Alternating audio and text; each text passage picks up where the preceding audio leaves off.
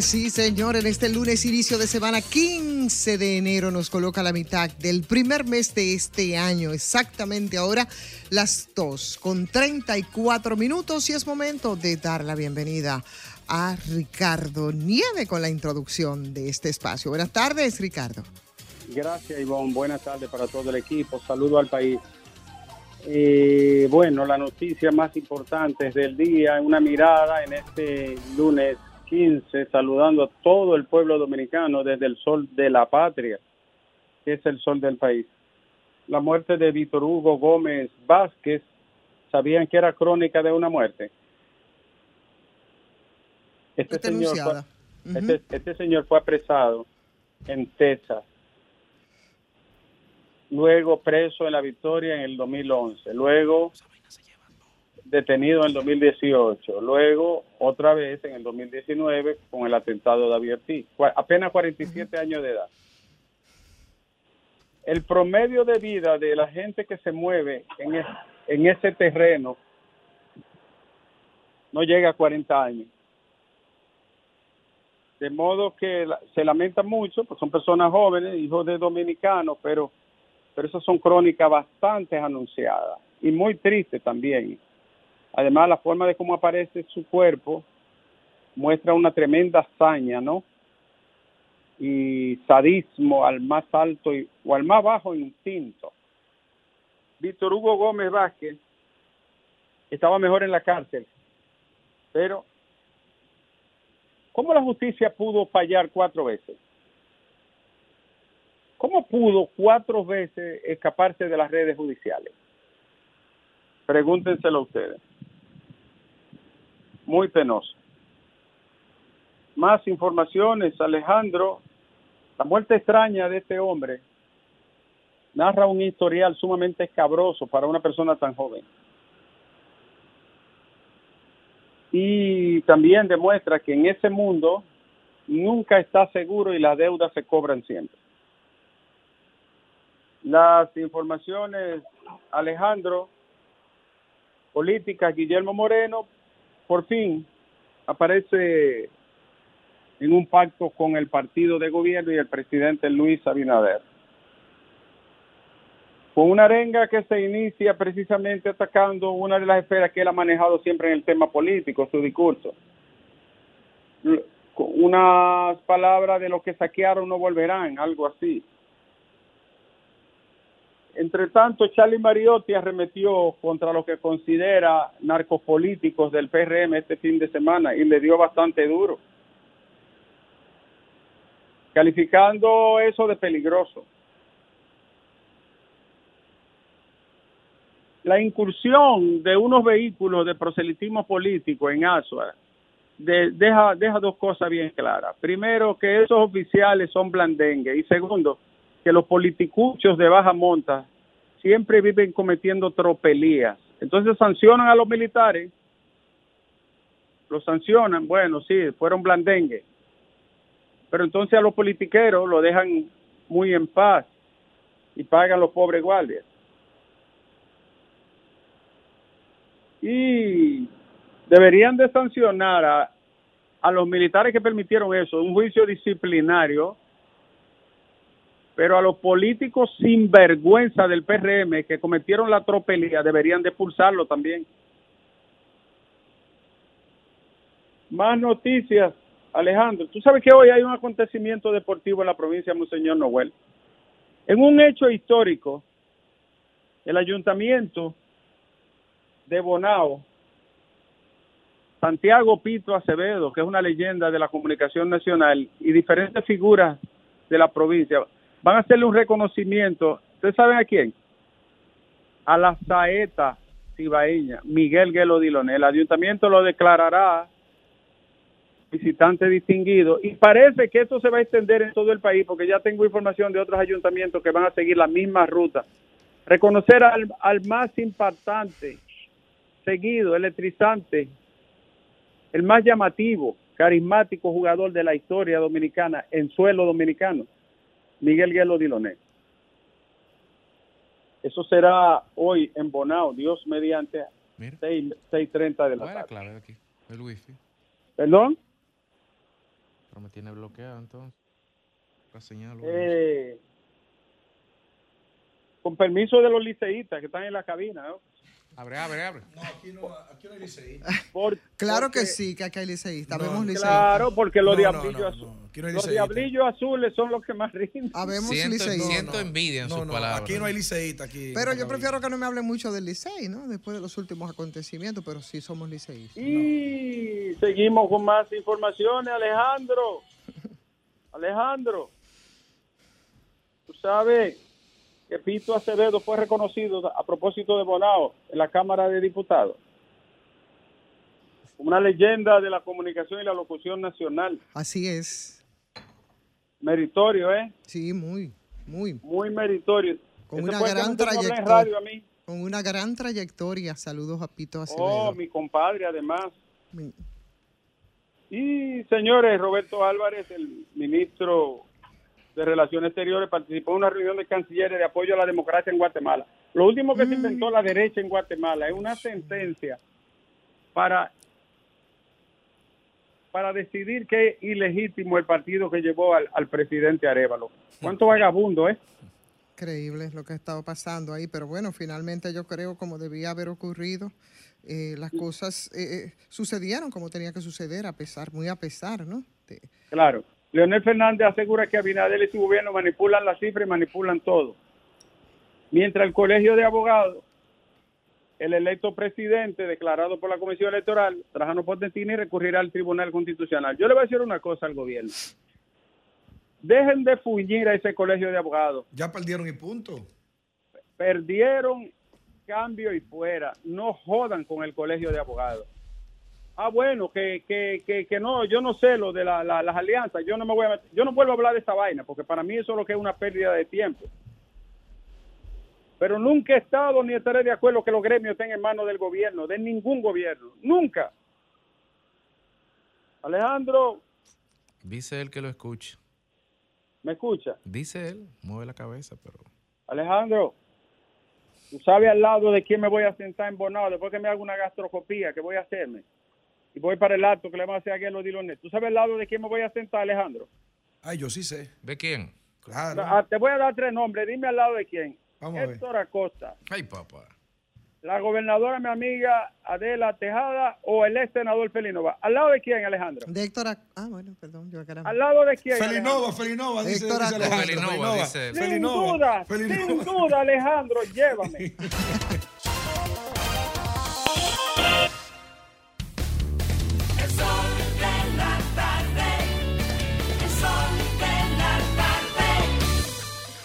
¿Quieres escuchar a Sol desde tu móvil? Descarga ahora la nueva app de Sol. Búscala en tu Google Play o App Store. Sol 106.5. También en tu dispositivo móvil. Somos la más interactiva.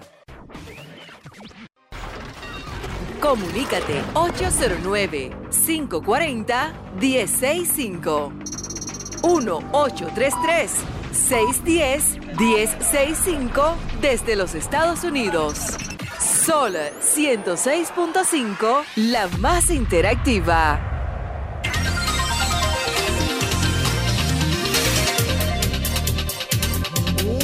Aquí estamos de regreso, señores, a las 2 ya con 43 minutos en este sol de la tarde y es momento de los oyentes. Pero primero yo quiero saludar a mis compañeros que se integraron. Ya hace un momentito. Feliz Lajara, ¿cómo estás? Saludo, Ivonne, saludo al país. ¿Cómo que tú te integraste hace un momento? No, Porque estaba aquí antes. Está, sí, papa, con relación no, se refiere luego de la intervención de Ricardo Nieves, entonces, es a eso que se refiere Ivonne. pues, Federico siempre trae su cosita ahí por dentro. Sí, sí, sí, sí. Como tú me enseñaste. bueno. tú has sido mi maestro. Bueno, pero te saludo a ti también, Federico. Gracias, gracias. Buenas Saludo tardes. Cándido y no Simón. Y, sobre todo a mi querido Fafa, Rafael Fafa Tavera, que también está a mi derecha. Que yo espero, tú ya dio mi chocolate. Ah. Digo, pero tú viniste muy verde. Verde que te quiero. con, ese, Mira, con, esa silla negra detrás que tú tienes. ¿Qué, es lo que tú quieres decir? El verdinegro me da otra cosa que no tiene nada que ver te con. Te queda muy bonito, pero si te ve la fuerza del pueblo, te juramenta. No, para nada. No sé, ni, por equivocación. Y si te ve el profesor, con más razón todavía. Si la fuerza del pueblo me ve lo que me, me da una carrera. No, no, no. oye, y si el profesor te ve, con más razón todavía. Porque en estos tiempos de política, yo no sé, de manera muy distorsionada se asumen las cosas casi como si fueran personales no entienden los, los líderes políticos que ellos son personalidades públicas que administran la cosa pública, que pretenden hacer lo otro y por tanto ellos desde su rol y, uno, y nosotros el desde el nuestro, bueno, pues estamos precisamente para eso, para observar, para criticar, para preguntar. Pero lamentablemente en, una, un ejercicio degradante de la política, entonces lo hacen, y si no lo hacen ellos, entonces tienen sus votos o tienen sus... Ivonne, lo que más me gusta es que cuando estamos en oposición, somos los, más democráticos y, promovemos la crítica y esa gente que hace crítica eh, acérrima, férrea, ese, ese es bueno y después que tú llegas al gobierno, ese sí es malo ya, porque hace crítica dura. Eso se llama disonancia sinfónica, cuando una cosa es con guitarra y, otra, es con violín. Así mismo. Algunos dicen Diego y otros dicen Diego. Bueno, vamos a hablar con los oyentes que están ahí. Buenas tardes. Buenas, buenas tardes. Buenas tardes. Adelante. Ivonne. Sí, señor. ¿Qué nos...? Sí. Tuve el placer de estarla viendo hoy en un programa al mediodía. Ah.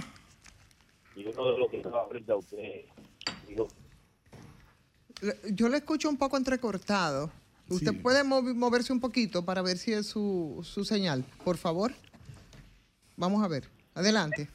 Sí, buenas tardes, Ivonne. Ahora sí le escucho. Ahora sí. No, es, es, otra persona. ah, pues se cayó la llamada. Bueno, adelante. Mire, mi inquietud, yo quisiera hacerle un llamado a las autoridades o, preguntarle, mejor dicho, ¿qué van a hacer con los motoristas? Mire, los motoristas andan, de 10 motoristas, 8 andan sin luz. Andan, ya no quieren andar en las la dos ruedas, ahora en una sola rueda. Están llevando luto, luto a la sociedad, los motoristas. Entonces, uno, uno se pregunta, ¿por qué las autoridades no andan en la calle, no ven esto? Claro, el tema de una desgracia, una desgracia total. Totalmente, así es, casi un tema de salud pública el tema. nada más los accidentes que involucran a motoristas es un tema. Buenas tardes. buenas tardes. Hola. ¿Cómo están ustedes? Muy bien, adelante. Eh, es verdad lo que dice el señor. Miren, anda un grupo que ellos le dicen circuito como de 50 o 40 motoristas haciendo bulla en la calle y andan dos, oiga, andan dos, que parece que, le preparan el, el, mofle, como de maldad. Que si hay una gente que sufre de la presión o algo, se muere ahí mismo. Entonces, todos andan calibrando y no aparece un patrullero o el comandante de la zona que lo pueda trancar. Eh, o otra cosa, cuando lo trancan, aparece un presidente de un vecino o un amigo que llama para que lo suelten. Deberían trancarlo y quitarle las dos gomas y entregárselo sin goma. Y a Ricardo Nieves, que él dice que no se va a meter en el asunto del colegio de abogados.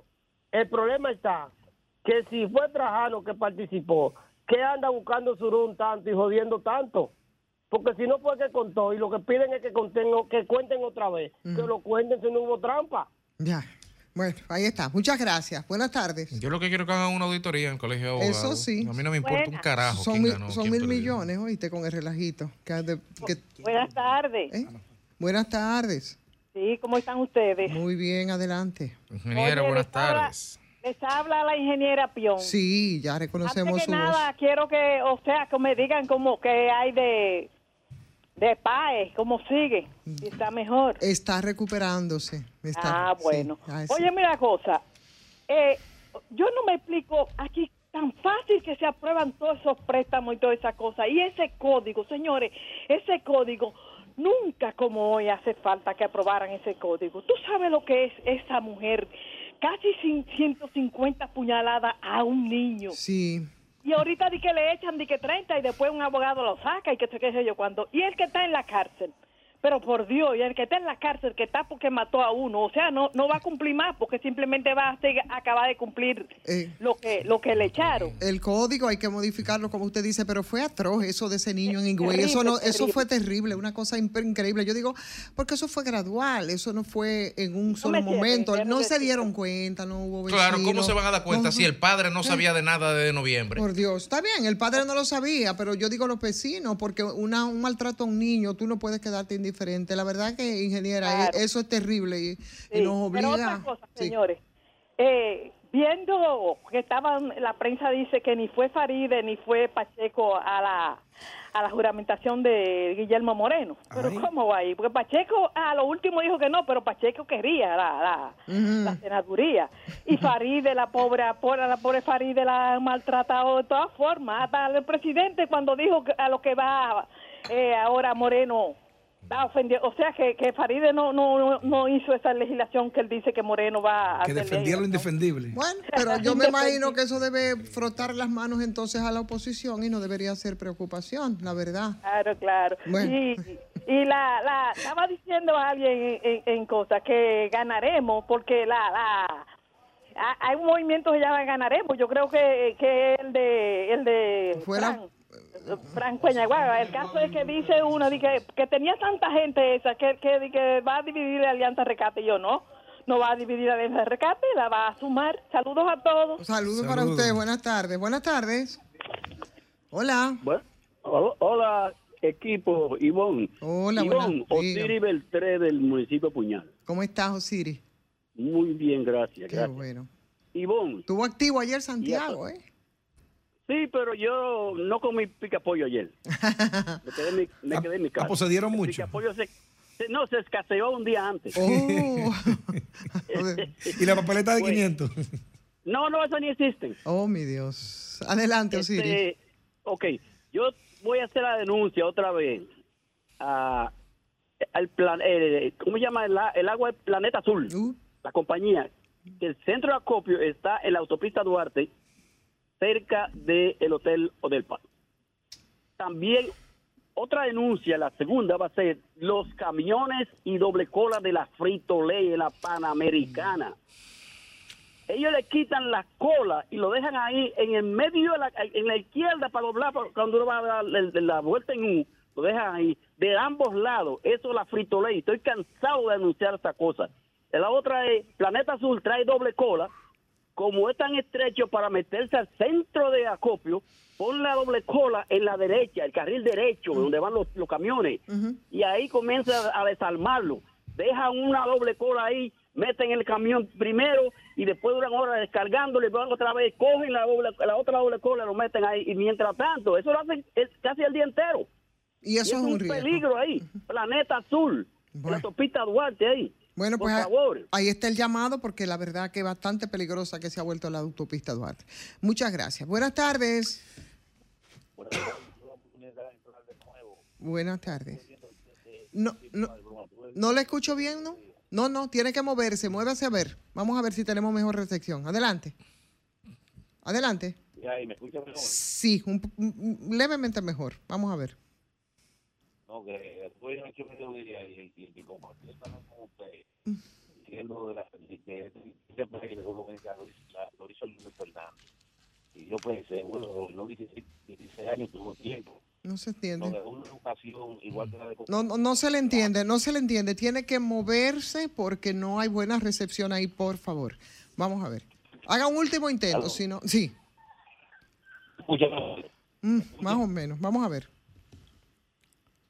Bueno, yo, llamaré después. Sí, llame después, por favor, porque no se le escucha bien. Buenas tardes. Buenas tardes, Ivonne. Buenas tardes. Le habla de aquí, cantado de cabaret, y buenas tardes a nosotros, a los, vosotros comunicadores, a los demás. Eh, Ivonne. Señor. Aquí, el pasado sábado, el precandidato de la Fuerza del Pueblo, que era de la Fuerza del Pueblo, a síndico, que piró a síndico, aquí en, el Distrito Municipal de Cabaret, Ángel Albelo, pasó a apoyar el PRM y a Freddy Cruz como candidato del PRM aquí en Cabaret. Y por otro lado, Ivonne, se hizo una caravana el sábado en la provincia de Puerto Plata, con eh, Dios, eh, apoyada por Ignacio Paliza, el síndico de Puerto Plata, la señora Ginebra Miguel como senadora, y la gobernadora, doña Clarisa Silva, señor. Y ahí estaba la gente. Ahí en Puerto Plata la oposición no tiene nada que buscar. Bueno, buenas tardes. Pasa la factura de publicidad. Oh, Buenas tardes.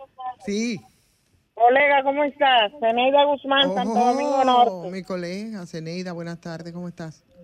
Te quiero mucho. Ay, igual, querida, adelante. Mira, nosotros vemos que el trabajo, el trabajo comunitario, eh, es un gran trabajo que no debemos de olvidarlo y emo- emocionarnos. No podemos seguir emocionados que cada cual jala el lazo.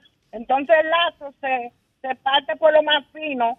Sin embargo, siempre yo vivo eh, explorando y hablando, pidiéndole al ministro de Obra Pública para que entre a los barrios como Guaricano, Sabana Perdida, El Marañón, que le hace falta ahí asfalto desde Balaguer, ahí no se le echa un chin de asfalto. Atención, presidente Luis Abinader.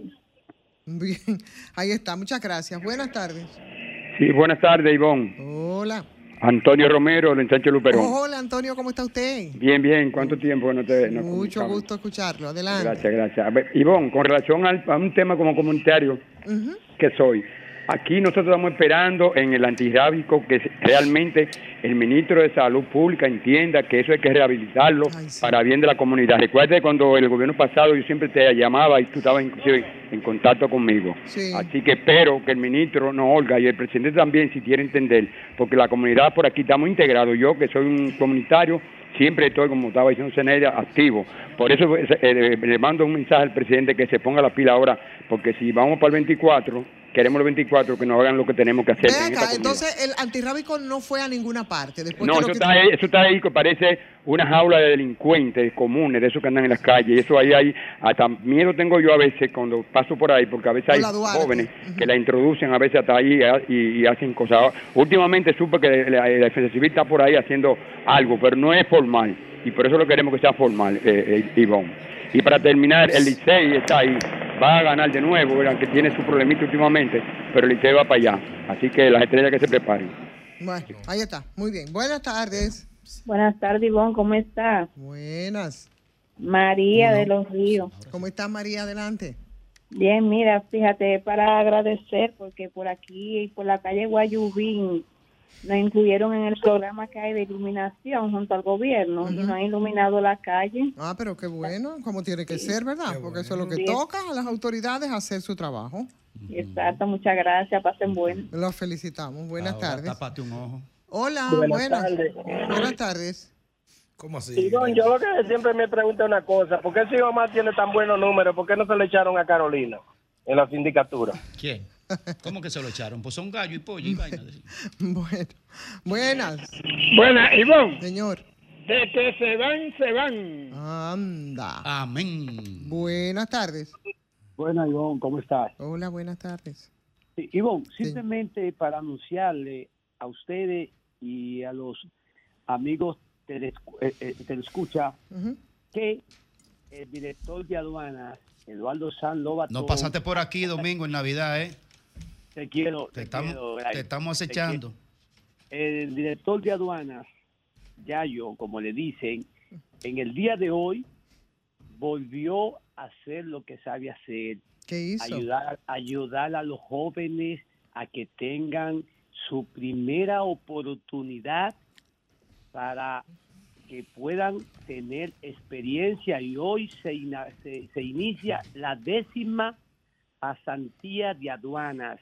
Eso, si lo hicieran todos los ministerios y direcciones, entonces esos jóvenes que van a la universidad van entusiasmados. Eso es un, tu- un entusiasmo para que estos jóvenes entiendan que trabajar y estudiar es parte del éxito. Un abrazo para todos. Graime, te quiero. Te quiero, te quiero. Un abrazo para eso, ti. Eso está muy bien, eso es lo que tienen que hacer Yayo, ese tipo de programas, no haciendo campaña al director de aduana en medio de, de la campaña política, que eso es Pero, delicado. es- pero él dice que es la, él dice que es la décima iniciativa. No, no, no, no. Yo estoy diciendo que eso que acaba de decir el señor es excelente. Que eso es lo que él debe hacer. Bien, buenas tardes. Sí, buenas tardes, Ivonne. Buenas tardes para ustedes, Juan, desde Villamella. Ivonne, estos problemas son unos problemas sociales, vamos a decir, sociopolíticos, que hay que ir desde los hogares cambiando. ¿A qué nos referimos, mi querido? Y bueno, me refiero a la, a la- a la- al caso que sucedió de la mujer con el niño. Ah, Pero sí, también, también tengo la información de que un joven, un motorista, calibrando en, Pedro Brán, chocó a un guardia.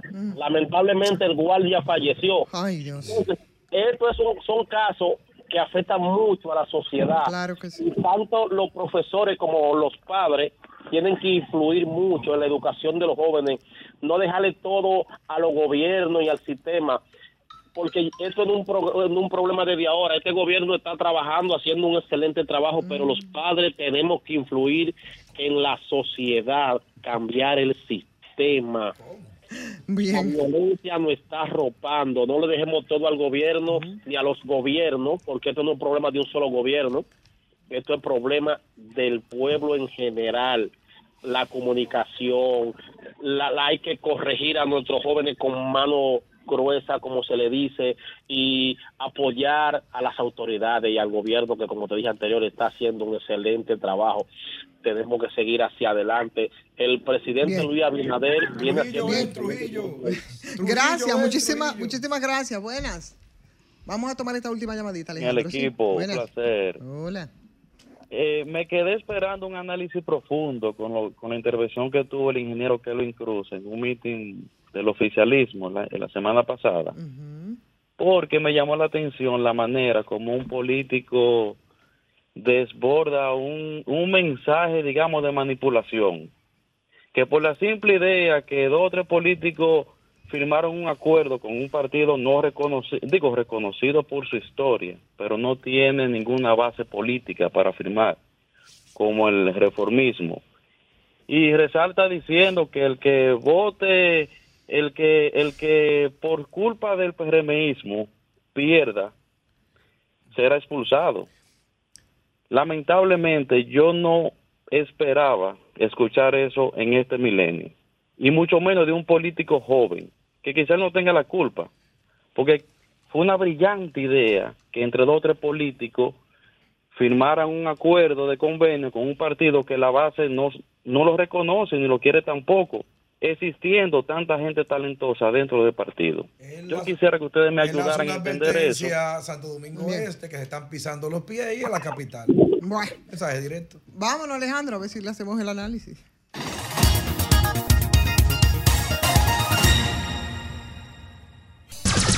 Son 106.5.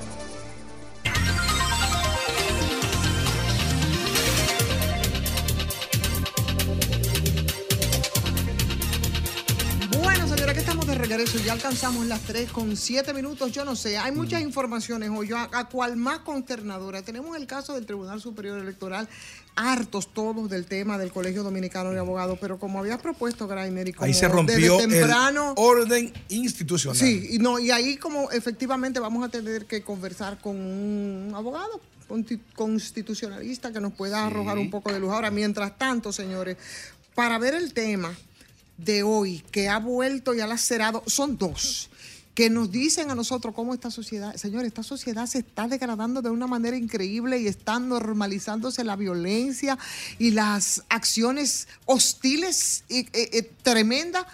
Y, y- y- y yo pienso que de alguna manera nosotros vamos como Con validación social. asum- sí, o sea, una anomia terrible. Entonces, son dos casos los que hoy nos ocupan. El caso de la cárcel de La Vega, con esta chica que de plano suma ya la quinta muerte de mujeres a manos de pareja o expareja en circunstancias muy especiales, la visita que le hizo. Es una pandemia ya. Y ¿eh? ahí entonces fue, y ahí la mató por celos y el descaro, ¿no? Y la frialdad de, este, de, este, de esta persona de mostrar un video diciendo que cuiden su integridad física porque es lo que está insinuando, ¿no? En ese caso. O Pero sea, que él, tiene, que él tiene derecho y, y ella no. Claro, o sea, terminando de asesinarla, el tipo sale, eso se ha hecho viral con un video diciendo estoy, mírenme, no me pasa nada, para que entonces después no digan tal cual, que eso también plantea un tema legal que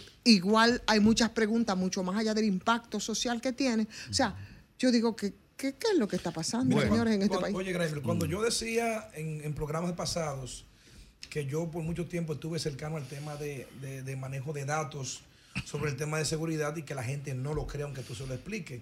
Y que un dato alarmante que daban las estadísticas constantes eran que el 69% de las muertes que ocurrían en la República Dominicana ocurrían en un hecho de convivencia. Ahí tú incluyes los amigos, los vecinos, los juegos de domino, la, discoteca, el compartir, los feminicidios, tú incluyes todo eso. Por eso es un desastre, es una pandemia. O sea, es una pandemia prácticamente las muertes, cómo mujeres mueren a mano de, sus, de sus esposos, cómo un amigo muere a mano de su amigo porque puso una ficha mal de dominó. Esto es un desastre de sociedad ahora mismo. Hay pocos valores y no se, no se promueve ningún tipo de valor que vaya a sustituir esos antivalores que se han incrustado en la mente de los ciudadanos. Este caso conlleva varios hechos simultáneos. El primero y atroz acción de, un primate eh, que cae en la categoría de sociópata, porque el sociópata tiene una desconexión cerebral entre las malas acciones, las consecuencias y cómo afecta a los demás en términos individual o a la sociedad. un, un psicópata no tiene conectividades emocionales de, de respuesta sí, con relación sería ofender un primate decir eso. Bueno, exactamente. Porque un primate tú nunca lo has visto en una acción de ese tipo. Es un, esa es una área. La otra es que evidentemente el control de seguridad de esa cárcel, que según reporta un medio, es un centro de privación de libertad no reformado. Yo no me queda Traduce, por favor. Yo no me queda claro si es el nuevo modelo o si es Yo entiendo que no, que, no, correcto. Por eso le escribí a algunos abogados amigos míos para que nos dieran datos sobre esto, porque si no tendríamos que entablar, entablar comunicación con el director de prisiones, si está en el sistema antiguo. Si está en el nuevo modelo, entonces hay que tratar de hacer contacto con ese sector. En cualquiera de los dos casos es un caso es terrible. Voy para allá. Entonces, el video donde se ve el terrible asesinato de esa mujer, de esa joven mujer de 25, 24 años, donde durante todo ese tiempo no había nadie vigilando esa toma de ese, ese, portal de cámara, porque es transmisión en vivo, muy probablemente. En directo, mejor El problema es que si, es una visita conyugal, Graham, si una visita, donde se dieron los hechos es un pasillo. O sea, donde ahí voy, ahí voy.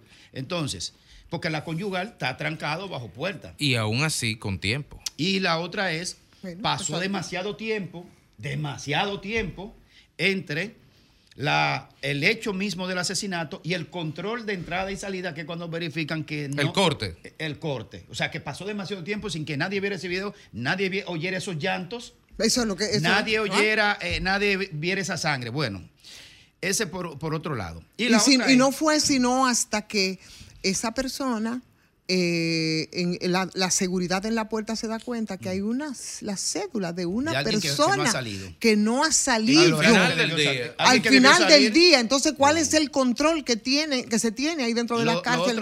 que además tenía, perdón, que además tenía celular que eh, tenía eh, podía hacerlo sin ningún tipo de problema. O sea, Sí. Pero él grabó el video a plena luz en una cancha, caminando con un cigarrillo en la mano y grabándose.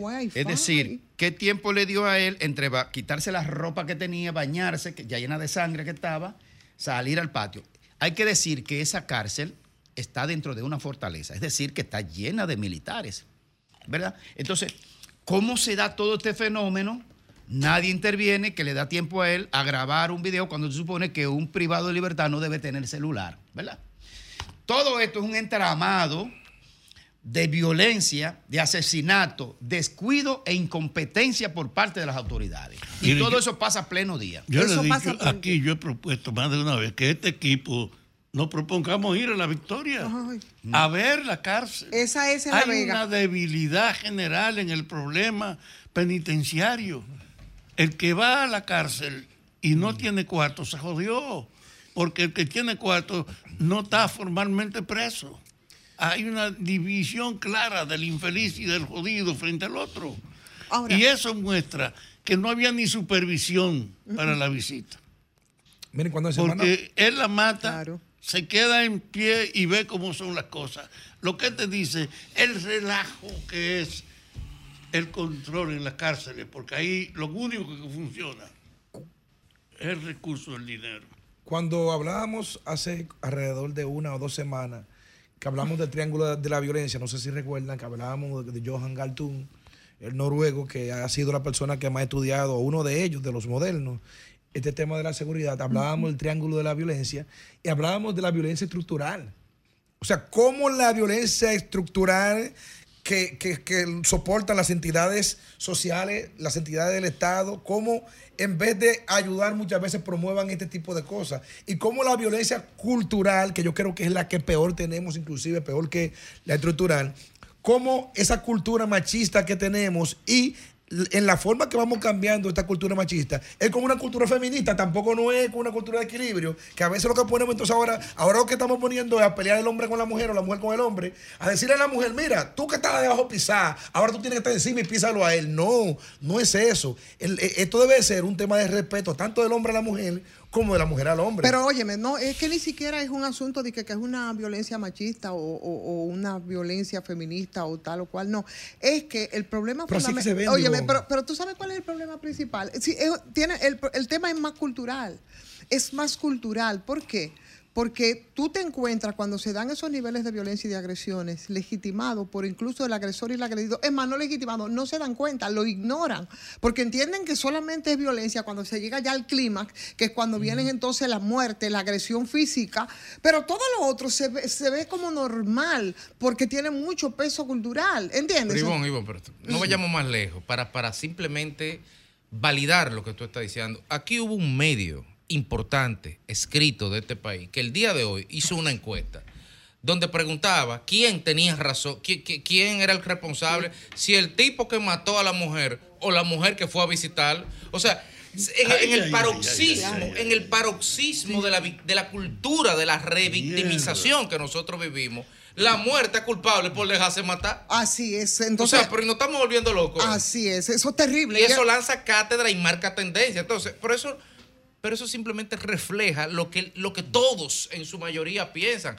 Y el único que puede combatir lo que todos en su mayoría piensan, el único, es el Estado. Pero yo nadie más. ¿Y cuánto tiempo tú tienes? Y tú, y tú, y cuánto tiempo tenemos, décadas ustedes, años nosotros, hablando de que hay que hacer campaña, de que hay que educar, de que salud mental. Que hay que implementar política pública. Les voy a hacer una pregunta. Pero mira esto, antes, antes, antes, Feli, de, de, esto, que tú te encuentres un medio de comunicación, mucho más allá del rol que le corresponde, normalizando acciones como esa, porque ¿a dónde te quiere conducir? A que ahorita la responsable de que la mataran, que ese es el enfoque que se le da desde la ignorancia, desde la ignorancia en muchos medios de comunicación, es que encima de que te matan, también eres responsable de que te maten porque tú fuiste a visitar a este señor que estaba preso por homicidio, que es tu esposo y tú fuiste a visitarlo no el Estado que, tenía que garantizarte en una fortaleza militar el máximo nivel de seguridad para tu persona. No, ese no es el Estado. Entonces, mira por dónde va la cosa, porque el nivel de degradación, aquí todo está como al revés. Entonces ya es buscando, estableciendo responsabilidad, pero como decía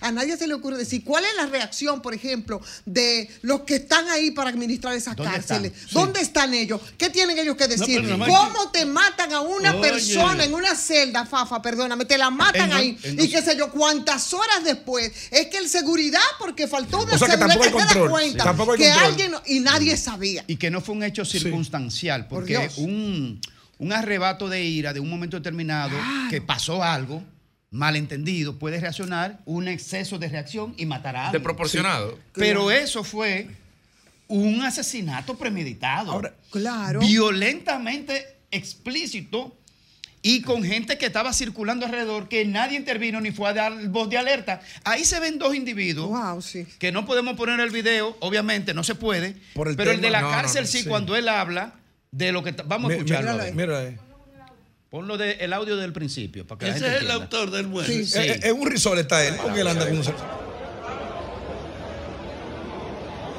Estoy haciendo este video para que se den cuenta de que yo no tengo un golpe en mi cuerpo para que se den cuenta de que yo estoy nítido, ¿me entienden? Por si sucede algo, ya ustedes tienen conocimiento, por lo menos las autoridades, de lo que sucedió. Yo estoy nítido,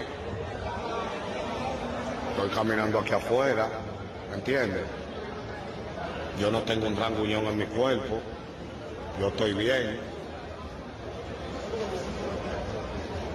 ¿Ya me está entendiendo? Entonces, por si ahorita yo aparezco muerto, o aparezco ahorcado, o aparezco envenenado, ya ustedes saben por dónde viene esto, ¿me entienden? Porque de aquí yo voy para la plancha, ¿ya me entienden? Entonces compartan este video para cualquier cosa. O sea, él pide solidaridad Sí, aparte. que se le aparte. preserve su integridad Sí, no, no. Él aparte de decir que le preserven su integridad, que es correcto por parte, de, por parte de lo que tiene que ver con la política del Estado, hay que preservarle y hacerle cumplir lo que le toque en materia legal. Eso está bien. Pero él pide, además de eso, solidaridad con la población para que divulguemos su video. Para que no lo maten. Para que no le den su paliza mortal. Sí. ¿Verdad? Y miren, miren qué otra cosa me preocupa. Si se fijan, con este No fenómeno. me sabe qué decir, con, Con- arriesgoso de que le suspendan la emisora. Con este fenómeno de las redes sociales, fíjense cómo cualquier eh, eh, tipo o cualquier, cualquier persona, principalmente de grados sociales como esa, mira cómo le interesa salir también en las redes sociales, que lo vean, validarse socialmente a través de las redes sociales, que la gente le quiera, que le reconozca, que le garantice su derecho, que, oye, que la gente compartiendo su video le garantice su derecho, derecho que él, que él no le garantizó a una joven que fue a visitarlo. Mira cómo Pero ahí, vol- esposa. pero ahí volvemos a lo mismo. Nosotros tenemos unas autoridades penitenciarias Así es. que o son sordas, o son necias, o son incompetentes, o las tres juntas. ¿Y la Procuraduría? ¿Dónde está la Procuraduría? Entonces, qué sé yo, eh, en el cal- No, calamareando tiene que estar. eh, o nidiando, un expediente de eso, en show mediático.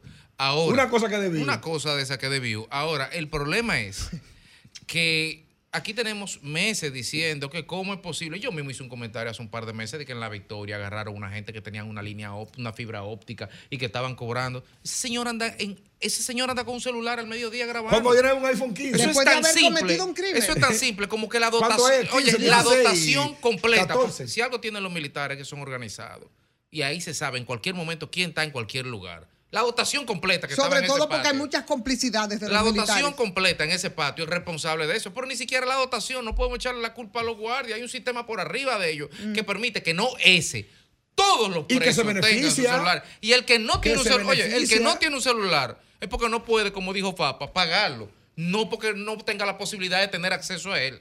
Sí, mira, yo le digo también otra cosa. Eh, Federico Graimer Fafa, ¿cuándo ustedes han visto una campaña? Yo no la he visto nunca, es para ver si ustedes la han visto y yo estoy equivocado. Donde se llame a la prevención más allá del hecho, del hecho ocurrido. Me explico, por ejemplo. Cuando una persona llega a cometer un acto eh, tan atroz como este de asesinar a una mujer, primero da 500 señales diferentes.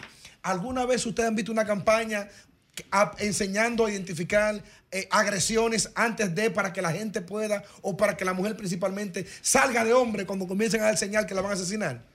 ¿Ustedes han visto alguna campaña? Hoy vi, hoy vi una del Ministerio de, de la Mujer, de la casa de acogida, una valla ahí en la chula. Pero eso es- eso es le dan golpe, ya llevan. no, exacto, ya, Sí. eso al final. Sí, eso al final. En Es la- la- que yo quiero una. Exactamente. Pero no se ha hecho ni antes Estoy ni de acuerdo no, contigo. Pero no solamente eso, sino no solamente una campaña, sino que hay instancias de la Procuraduría General de la República, como el, el Centro de Atención a las Mujeres de Violencia de Género, que es como una especie de cenicienta. Y eso te lo tienen ahí en un, en una, en un localcito, en la calle Tú sabes, ahí, óyeme, donde un grupito muy reducido de terapeutas tienen que lidiar con todas esas situaciones. Cuando esas mujeres osan ir a hacer la denuncia, que las mandan a terapia, y eso es una especie de cenicienta. Pero tú sabes cuál es el problema. ¿Entiendes? Entonces, a eso ¿Tú que habría, que, que habría, Ivonne? habría que eh, eh, eh, cuando la ponerle mucho denuncia, esfuerzo. cuando la denuncia involucra a alguien que tiene dos pesos, que saben que va a haber un ruido, que tiene que ver con algo mediático, o si es político, o si es empresario, o si es comunicador, que saben que va a haber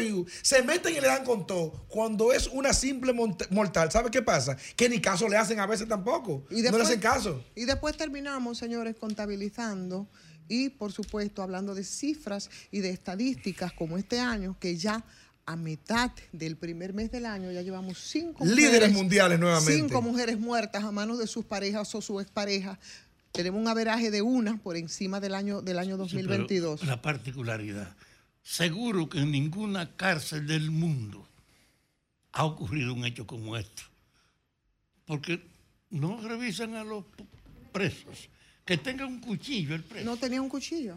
No, fue, con, un- fue con un... Un arma de fabricación casera. Sí, lo fabricó Pero en términos, Pero ese- en términos, en ese- términos- Bueno, pero eso se hace con una general, un cepillo de dientes. convirtió un, un Cepillo cepillo, de de dientes en un puñal, pero fue con un puñal que la mató. Claro. La ahorcó y después la... Sí, la- pero oigan esto, yo no sé, yo sé que la que Miriam Germán es la procuradora general de la República, esa parte la sé. Ahora, una instancia tan importante como esa, que nosotros que estamos en medios de comunicación, no, se, no sepamos quién es que está al frente de comunicaciones de la Procuraduría. ¿Quién está al frente de eso? Esta es la hora que la dichosa Procuraduría, por no decirle de otra manera, no ha dicho nada de este caso. No ha publicado nada de ese caso. No están esperando que la próxima, la próxima víctima tape este escándalo. Y hay ya. que Y la próxima, la próxima y la próxima. Habrá que Esa es la política pública. Óyeme, habrá que acuchillar a una mujer dentro del despacho de Miriam Germán. ¿será? Una mujer o otro tipo de crimen, porque el asunto aquí es que se produjo en las cárceles que está bajo el control de la Procuraduría General de la República, Alejandro.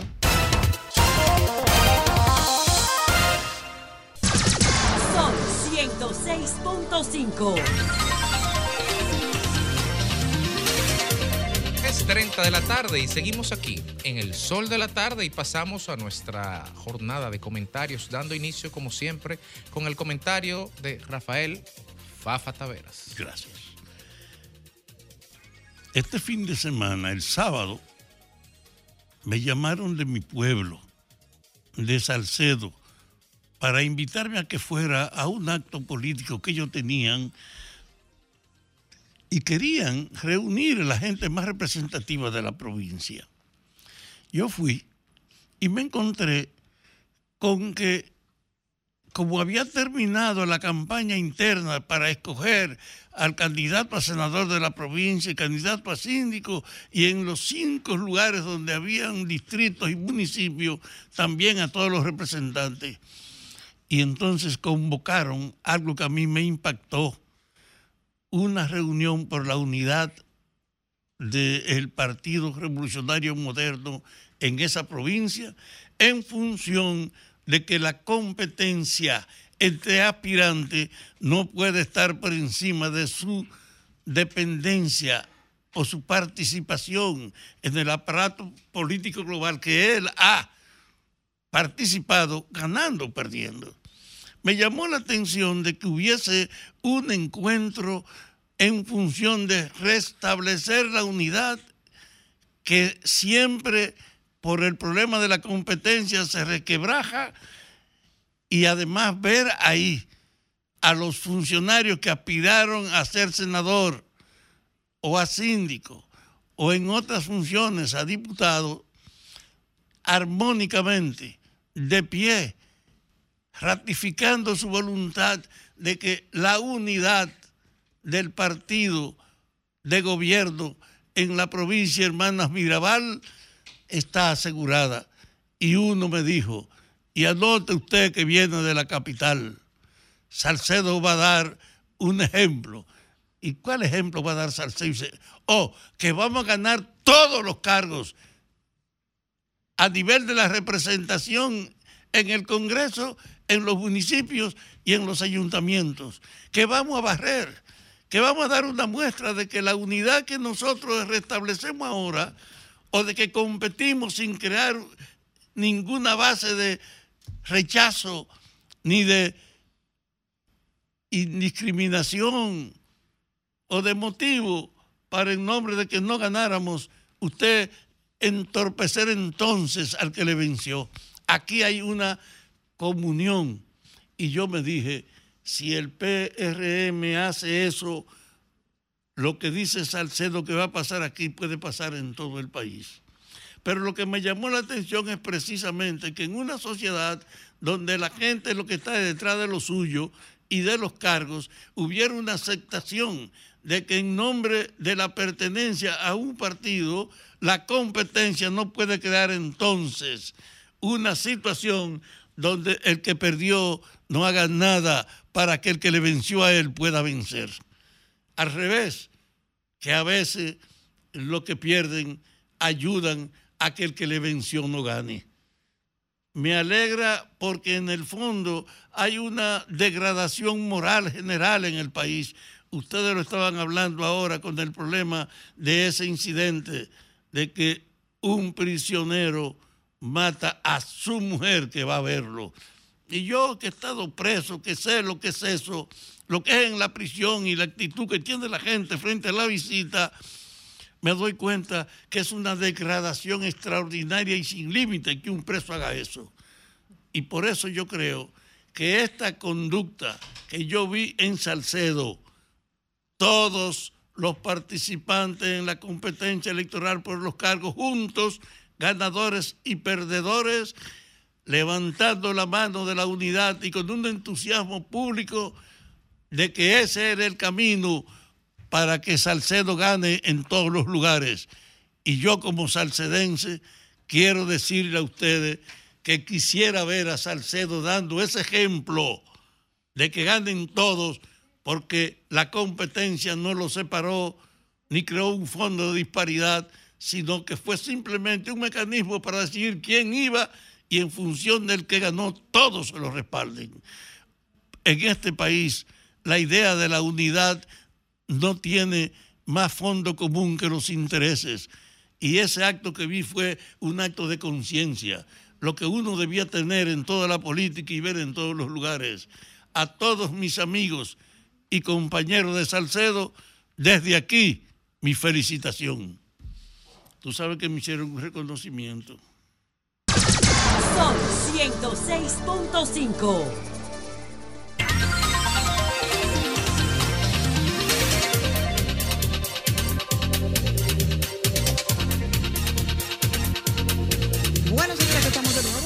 ya faltan 20 minutos para completar las 4 de la tarde. ¿Vieron? Ustedes le están dando le han dado seguimiento al caso de Guatemala, como debía ser ayer Bernardo Arevalo, pues es el nuevo presidente de Guatemala. Eso, nunca se había visto. Una increíble. o sea, eso fue un golpe de Estado diferido. Totalmente. Por adelantado. Mira, pero así mismo, por adelantado. Un golpe de Estado por adelantado. Entonces. Eh, hubo mucha... al revés, un golpe de Estado institucional. O sea, no, sencillamente quiero desconocer tu investidura. Eh, pero eso... Y voy a poner sobre la mesa todas las trabas posibles, pero ni respetar nada al punto tarde que el presidente Boris, por ejemplo, me, tengo que ir. O sea, todo el mundo yéndose y bueno, adiós que reparta suerte. Claro, pero eso evidenció muchas cosas, lo que, lo que estuvo ocurriendo en, en Guatemala.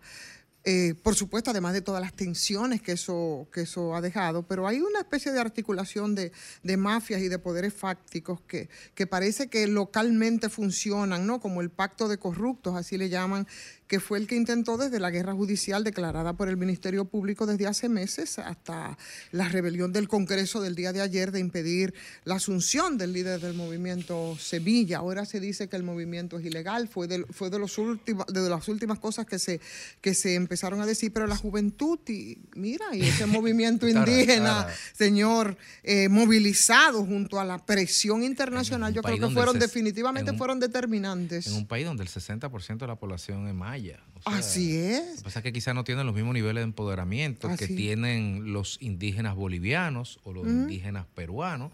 Ahora, también, a diferencia de los bolivianos, de los peruanos y, ecuatorianos, y ecuatorianos a estos indígenas de Centroamérica le dieron funda en los 80. O sea, también fue que le, pusieron la bota en el cuello. Solamente con Ríos Montt en el 82 fueron más, 83, fueron más de 100 mil muertos en un año. Bueno, Aquí fue un golpe de Estado, me encanta, como lo has dicho, un golpe de Estado por adelantado y que hace recordar lo que pasó, ¿cómo se llama? Jacobo Arbenz, es que se llama, sí, sí, sí. Eh, que fue derrocado por un golpe de Estado en ese momento, eh, en ese momento orquestado por, por la CIA, ¿no? que era lo, lo usual.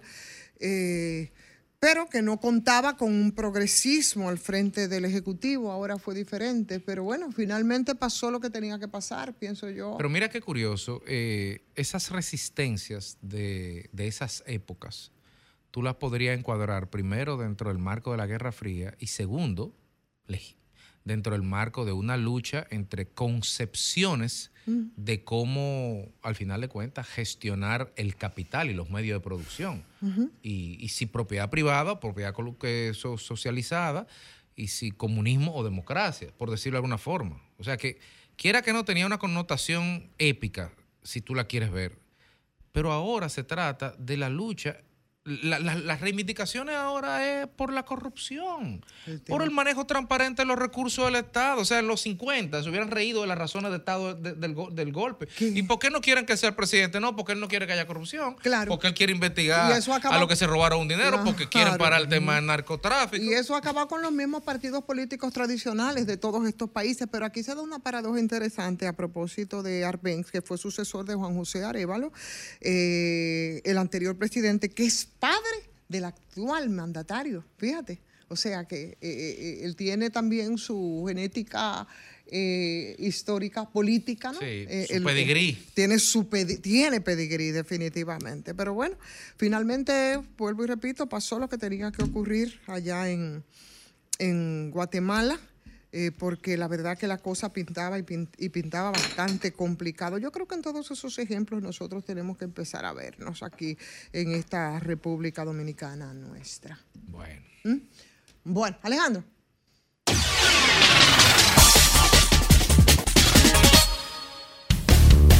El sol de la tarde. El sol de la tarde. Sol 106.5.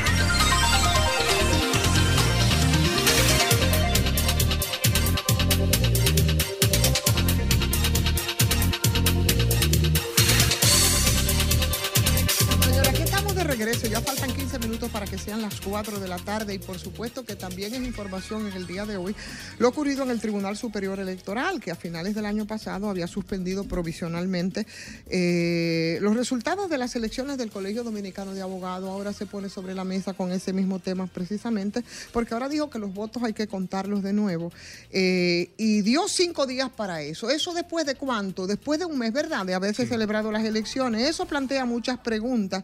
Eh, hubo las reacciones de uno y otro de los candidatos, pero ¿qué es lo que te plantea? Si puede o no el Tribunal Superior Electoral asumir este, este papel. Y eso es lo que estaría en debate para nosotros, por lo menos yo lega, en cuestiones eh, eh, jurídicas, para eso los facultos pudieran tener más propiedad. Si eso es legal o si no es legal, sabemos que la función del Tribunal Superior Electoral es decidir sobre los pleitos electorales, sobre los reglamentos, procedimientos y demás, pero eso aplica también para los gremios, qué sé yo, es parte de las preguntas yo que creo hay que, yo sobre creo que la decisión tomada por el Tribunal Superior Electoral lo que hace es marcar una jurisprudencia negativa y nefasta que le podría traer y a- o, aca- o podría traerle mucho, por mucho problemas a la República Dominicana y su orden institucional y jurídico. ¿Por qué? Porque aquí es evidente que se utilizó o se usó un instrumento de control social del Estado, ¿verdad, Federico? De control social del Estado, como un tribunal de avanzada, un tribunal supra, superior, que toma decisiones país, que ese tribunal es el encargado de tomar decisiones referente al tema electoral cuando hay conflictos de intereses, que principalmente van a denotar, van a terminar en quién gobierna o no una nación. El tú tomar ese instrumento democrático para ponerte a politiquear y querer, y querer ganar a nivel jurídico electoral, lo que tú no pudiste ganar en las urnas, eso se llama doblegar por completo el sistema institucional de un país. Para, para, como dato también, porque vuelvo y repito, yo no, no sé, no sé qué es lo que procede, pero el Tribunal Superior Electoral dice que el conteo debió hacerse sin contemplar el tema de las alianzas, ¿verdad? Que es el nudo gordiano de estos, irregulares, dicen ellos, refiriéndose a que el candidato que apoyó al Partido de la Liberación Dominicana con el candidato apoyado por la Fuerza del Pueblo, que es Trajano Vidal Potentini, empezando porque los candidatos deben ser más institucional, no deben responder a partidos políticos. Pero bueno, al margen de eso, cuando dicen ellos, dicen ellos que cuando ya no había tiempo para dar las garantías de unas elecciones transparentes y en ese reconteo seguramente eh, le daría ahora quizás, yo no sé, el, el, triunfo a Joan, en este caso apoyado por el PRM, porque uno y otro sin, los, sin, sin las alianzas, bueno, parece que el otro se iba encima. Ahora, ¿qué es lo que se cuestiona? El tema de las alianzas, la intervención del Tribunal Superior Electoral en este caso, y si ellos pueden o deberían o no intervenir, eh, porque esto fue incluido eh, en, en, en, las páginas del tribunal. ¿Tú sabes dónde está la doble moral? Que la misma orden que indica o que lleva el conteo de los votos que da ganador a uno y a otro, en esa misma orden están otros instrumentos y facilidades que le dieron a todos los candidatos, pero que no la están reclamando. ¿Cómo así? Bueno, que en ese pedimento, bueno, en ese señalamiento del reconteo que se hizo, o eh, eh, eh, más bien la comisión electoral, lo que ordenó la comisión electoral en ese caso, no solamente fue un conteo de los votos, también hay otras cosas dentro de eso que se ordenaron, pero ellos no están señalando eso, pero solamente señalan el conteo. Pero lo que yo pregunto es lo que está en el, ¿cómo se llama? En el reglamento de procedimientos electorales, si eso está establecido en ese, en ese reglamento, ¿eh? que habla de que los gremios estarían entonces dentro de las agrupaciones políticas eh, o pueden para eh, El- el colegio- disputa y si ellos pueden interceder, si eso está El colegio ahí. tiene su propio reglamento, ¿Entiendes? que es su, su ley interna, que es la, la primera que, digamos, que determina la forma en que se tiene que gestar, se tuvo que gestar el proceso. Entonces, eh, más allá de la discusión de, de si es un precedente o no, se señalaba, eh, Félix, eh, lo vi muy, me pareció muy interesante una posición que, que planteó Naces en sus redes sociales, Naces Perdomo, donde señalaba que no puede verse, no se puede ver la intervención del TCE como un precedente per se, porque un precedente es cuando se agotan los procesos. Sin embargo, sin embargo, eh, en, democracia, como señalaba Naces Perdomo, en democracia es eh, la participación de esos entes sí marca una tendencia y corresponde a los medios, a la ciudadanía, tratar de, de hacer velar un poco esto que estamos viendo. Aquí la discusión no es el, creo yo, no es el qué, sino el quién. Aquí la discusión no Mira, es. Federico. Oye, la discusión no es si la si la si las alianzas se hicieron a última hora, un par de horas antes, un par de días antes, si son válidas o no, si tenían una fecha mínima o no, sino a quién le corresponde determinar. Aquí, Henry, ojo, po- ponme la foto que te acabo de pasar, que es una primicia para el sol del, para el, para el sol, el sol del país. Y esa Miren, risa tuya. Ahí está, miren, miren. Una foto inédita que nadie la ha visto. Aquí está justamente cuando el señor Diego García depositó la alianza que le dio la victoria a Trajano Potentini. Miren aquí donde están los miembros de la comisión electoral, el del centro es Idelfonso, que me parece que No, no, no, pero nadie, nadie está discutiendo que eso. No, nadie está discutiendo que eso. Pero No, la no, no, discusión, no, la nadie está discutiendo que eso pasó, es la no, fecha. No, no, Feli, Feli, la discusión no es esta. La discusión es si tiene jurisdicción o si si procede eh, lo dicho por el, lo, lo- resolutado Pero por el Tribunal Superior que está, que eso sí está en la, ¿cómo se llama? En el reglamento eh, de procedimientos electorales que fue recientemente introducido y que eso está marcado en el artículo incluso 130 de, de ese reglamento. Sí, Pero, sin mi importar. foto, el señalamiento de la pero foto, Lo que, se oye, escribe, oye. lo que se escribe, voy para allá, manito. Lo que se escribe es si es que eso se incluyó hace mucho tiempo, tan po- eh, hace poco tiempo, tanto que hay incluso desconocimiento de esto, pero yo creo que es que el señalamiento de la foto es porque quien está, quien sometió el recurso ante el Tribunal Superior Electoral para invalidar justamente ese mismo señor que está ahí en la Ese foto. Ah, ese es lo que te señor. ese es Eso sí, eso sí Por eso la foto, o sea, el mismo que filmó y depositó una alianza ahí, que ahí está la foto, es el mismo que está diciendo ahora, sugiriendo o, o- o- o ante el Tribunal Superior Electoral, pidiendo algo contrario a la foto, a lo que le acabó entonces de hacer. aquí donde hay que ir a la justicia ordinaria, no al TC. Bueno, me imagino está que porque ahora- hay un artículo No, que ya, yo- ya yo van al alto constitucional. hay, hay un exacto, No, no, hay van es- al constitucional a dirimir definitivamente quién tiene la competencia Ahora, o no. El que pleito, ojo, entonces, que, ahora, ojo, que eh, es importante, independientemente de que la discusión se está dando a un nivel menor de competencias, eh, que, que la discusión haya derivado en las pretensiones que dijo eh, el presidente del colegio, porque lo es, Trajano Vidal Potentini, hasta que hay una sentencia en contra, de ir al, Tribunal Constitucional, eh, uno lo puede ver desde, desde los recursos como que caramba, están agotando un recurso, pero desde el resultado de ese recurso es no solamente dirimir, que creo que es la preocupación de la oposición, dirimir este caso y sentar un precedente Un real precedente sobre los funcionamientos de los otros. Así que es muy válido Ahora y yo me oportuno. pregunto, yo No me hay pregunto, garantía a ningún proceso Pero yo me pregunto, entonces, vamos al Tribunal Constitucional, independientemente de lo que pueda pasar o no en el Colegio de Abogados, porque aquí parece que la cuestión es si el Tribunal Superior Electoral puede decidir o no. ¿Qué es lo que vamos entonces a ver en el Constitucional? Porque serían ya entonces serían dos cosas. ¿Entiendes? O sea, puede decidir el TCE No, si y se eso es lo si que se va a dirimir. No, no, No, no, el lo TCE que se no va a decidir puede. es si el TCE vulneró derechos fundamentales en este proceso a las partes, a la parte sobre todo que está reclamando Todo- ante el TCE. Todas las opiniones en el orden jurídico es, sería- es un mal precedente lo que está estableciendo el juez presidente Ignacio Camacho y los que lo acompañan ahí, que hubo dos abstenciones y tres votaron a favor.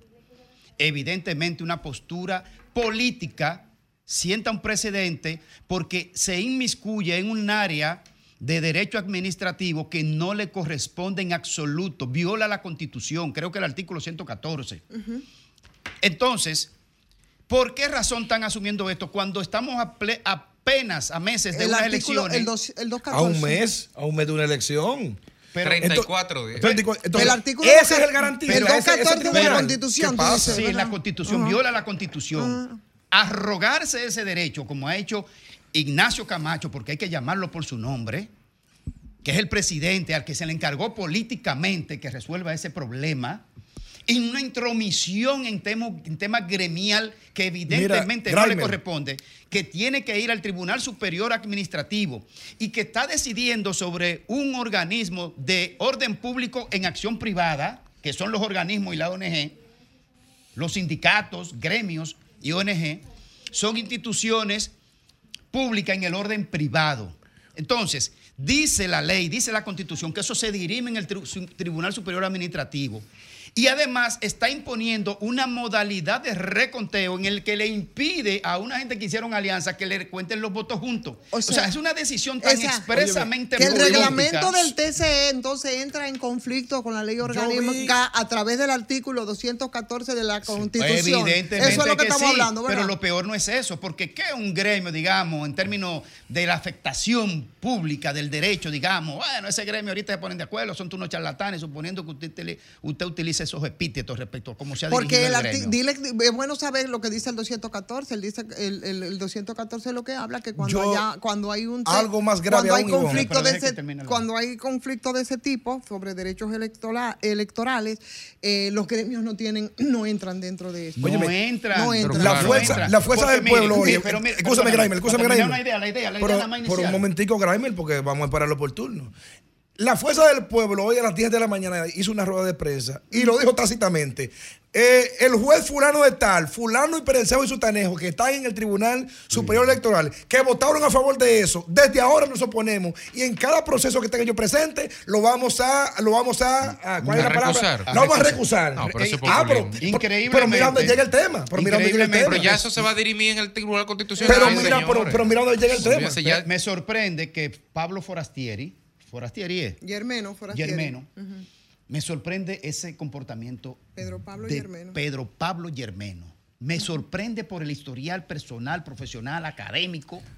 Presión política, derecho. presión Sí, Señores, pero- no hay consideraciones jurídicas Espérese, también. espérese, Espérate, que porque espérese, no- no hay- espérese. No el hay derecho, jurídico. el, Espérese, espérate, el espérese. derecho No es dogmático, ¿eh? el Ay, derecho es interpretativo. Lo dogmático es la constitución y lo dice tácitamente y no se discute. Por eso se va al Tribunal Por Constitucional. eso, por eso la constitución nunca se declara inconstitucional.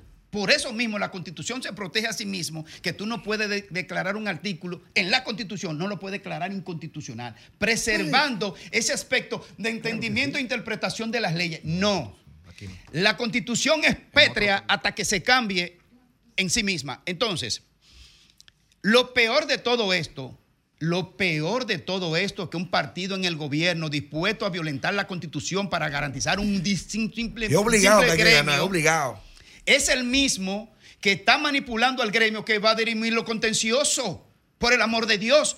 Ese, ese, ese- ese- esa instancia contenciosa, que es el Tribunal Superior Electoral, ¿hasta hace qué tiempo era falta de la Junta Central Electoral? Bueno. Hasta hace unos años apenas. Esa era la instancia contenciosa dentro Hasta de el la- 2010. de- de- de- hasta el 2010, dentro de la Junta Central Electoral que tenía la parte administrativa y la parte contenciosa. Entonces, la- el Tribunal Superior Electoral no es más que una extensión de la Junta Central Electoral en lo contencioso. ¿Tú sabes que y lo- esos jueces que están ahí, un día van a salir de ahí. Hay que decírselo en su cara. Van a salir de ahí un día. Tú sabes que lo penoso de este caso, y ya nos vamos, nos vamos a la pausa, lo que preocupa es, eh, y, que, y es que es bastante cuestionante, es la decisión de que un tribunal se Qué coja vergüenza. para él un pleito, un pleito que no le toca, o que probablemente no le toca Qué en este caso.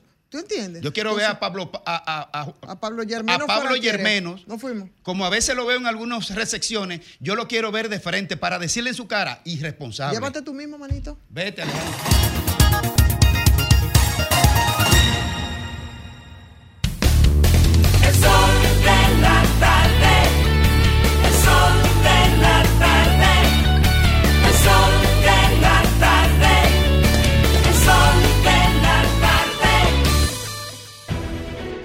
Sol 106.5, la más interactiva. Una emisora RCC Miria. Las principales figuras de la televisión de Santiago encendieron la radio y tomaron el control. Jaime Tomás, Juan Bonilla, José de Vares, Nelson Peralta, Gladialisa Pereira, Francisco Sanchís, Sagrario Gómez y José Adriano Rodríguez son los patrones de la información y las noticias en Santiago y el Cibao. El patrón de la tarde. Lunes a viernes de 4.30 de la tarde a 7.30 de la noche. Por La Bacana. 105.9. Santiago. A ver, un check rápido antes de coger carretera. Revisar el carro, ok. Tanque de gasolina, lleno. Recargar el paso rápido, ok. Ready. Ya nos podemos ir. Hazlo de una vez. Recarga el paso rápido de tu vehículo a través de App Reservas o tu banco en banreservas.com. Reservas, el banco de todos los dominicanos. El sol de la tarde. Ya nosotros no pagamos alquiler. Ahora somos Propietarios. Me siento feliz en mi nuevo hogar. Aquí pago por una vivienda que es mía y esto tiene otro valor. Desde que me mudé aquí con mi familia, esto ha sido un cambio del cielo a la tierra. Ya es una realidad. Hoy más de 7.000 familias dominicanas tienen su vivienda propia, gracias al Plan Vivienda del Ministerio de Vivienda y Edificaciones.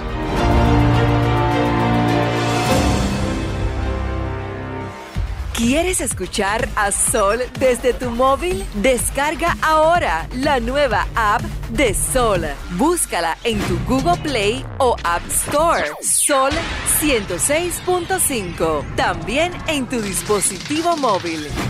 Somos la más interactiva. Senazata. Es que cualquier pregunta que tú quieras saber, llama que aquí estamos para resolver. Marca la asterisco 737 y te ayudaremos en un 2x3. Tenemos una oficina virtual, cualquier proceso tú podrás realizar. La consulta, traspaso, requisitos y si tenemos a Sofía, tu asistente virtual. Te va a ayudar en la página web también en Facebook y WhatsApp. Llama que. Con los canales alternos de servicio Senasa podrás acceder desde cualquier lugar, más rápido, fácil y directo. Senasa, nuestro compromiso es tu salud. De la tarde. Volemos alto. La data vale más que el cobalto. Descubre nuevas oportunidades. Haz negocios más inteligentes. Analizar los datos y patrones de conducta hacen la información más relevante para sus propósitos y proyectos empresariales. Optimiza, agiliza, capitaliza. Data Telling, la historia que cuenta tu data. www.datatelling.com.do Teléfono 829-594-7979. Corríjame si me equivoco, pero dicen por ahí que si uno fallece, las AFP se quedan con su chelito de uno. Mira, eso no es así, déjeme corregirlo. El dinero acumulado en su cuenta es suyo y en caso de fallecimiento, sus herederos legales pueden recibir una pensión de sobrevivencia o una herencia según aplica. ¿Y quiénes son los herederos legales? Los que aplican las leyes de la República Dominicana, su esposa, sus hijos y si no tiene hijos, sus padres y así sucesivamente. ¿Y qué hay que hacer para reclamarlo? Lo mismo que para cualquier otro trámite en caso de fallecimiento, debe dirigirse a su AFP Popular y pedirle que lo orienten. Solo debe llevar el acta de defunción, las actas de nacimiento de los niños, en fin, los documentos legales que establecen las leyes del país para beneficiarios o herederos. Ah, pero ya veo que hay que aprender de esto, porque son muchos los beneficios, ¿sí? AFP Popular, confianza absoluta. Es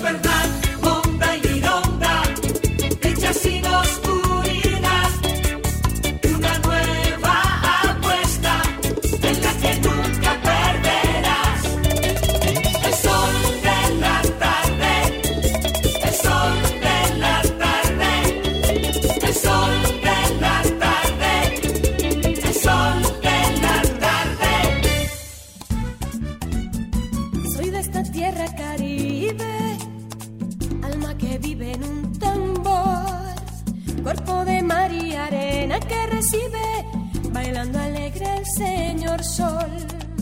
Pedacito de isla azul y verde, donde cada corazón es un cantor, terruño encantado que no pierde sus ganas de crecer y ser mejor gente gozando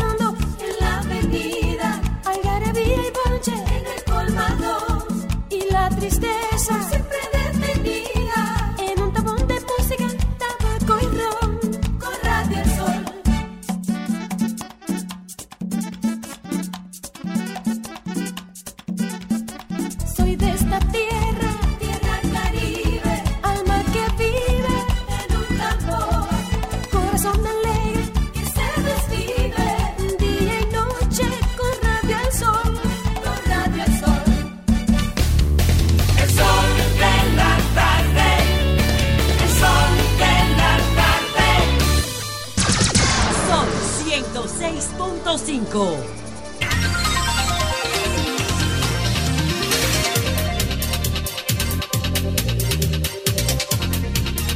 Cuatro y seis minutos de la tarde aquí en el sol de la tarde y seguimos con nuestros comentarios y de inmediato pasamos con nuestra compañera Ivonne Ferrer.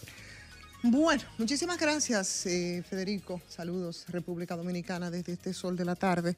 Sabes que eh, con el el introito que hacíamos o, o el comentarito que hacíamos a propósito de la situación de Guatemala o viendo otras situaciones en América Latina, lo que pasa, por ejemplo, en Ecuador, yo creo que nosotros debemos reflexionar. Y a propósito de todo el activismo que hubo en el fin de semana aquí en términos políticos, con unas elecciones ahí, la antesala es bastante cerca. Señores, yo digo que la política dominicana aquí es bastante extraña. A veces se comporta de manera muy extraña, por no decir de manera muy particular. Porque, Así es, que no lo es, porque realmente, contrario a lo que puede suceder en muchísimas partes del mundo, eh, respecto a la política. En el país, aquí tú ves ahora toda la parafernalia de campaña y yo no sé dónde queda las ideologías, dónde queda lo puramente programático, que además de plano, ahora que nosotros nos movemos y nos parajamos con todo esto de las alianzas, no tienen nada que ver, ¿no? Pero en absoluto se convierten en un, en un obstáculo para que gente que tú las veas con una línea de pensamiento tan opuestas, eh, tan disímiles, tú ves como que así nada más, sin ningún problema, coyunturalmente se hacen sus alianzas. eh, y tú ves entonces gente con una línea sumamente conservadora que se unen sin problema y sin propuesta con un súper progresista o por lo menos que lo intentan y nadie se inmuta y a nadie le preocupa. O sea, son de las extrañezas que nosotros vemos. Yo no sé dónde quedaron entonces las ideologías aquí en República Dominicana. Yo no sé si hace rato que se fueron de vacaciones. Yo no sé si tomaron una pausa momentánea. Pero si nosotros tomamos y tenemos muchos ejemplos para ver en este caso con las alianzas que se han dado en los últimos días, yo creo que nos debe llamar a muchísima reflexión, ¿no? Eh, y se la ponen difícil, digo yo, a los votantes. Sí, se la ponen bastante difícil hasta cierto punto. Gente con ideas concretas sobre ciertos temas, pero que no encuentra quién pueda representarlos adecuadamente.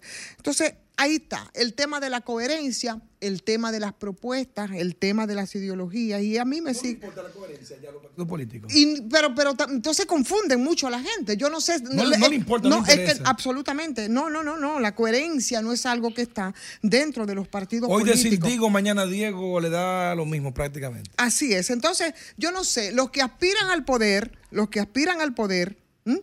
Eh, parece como que están motivados por la superficialidad.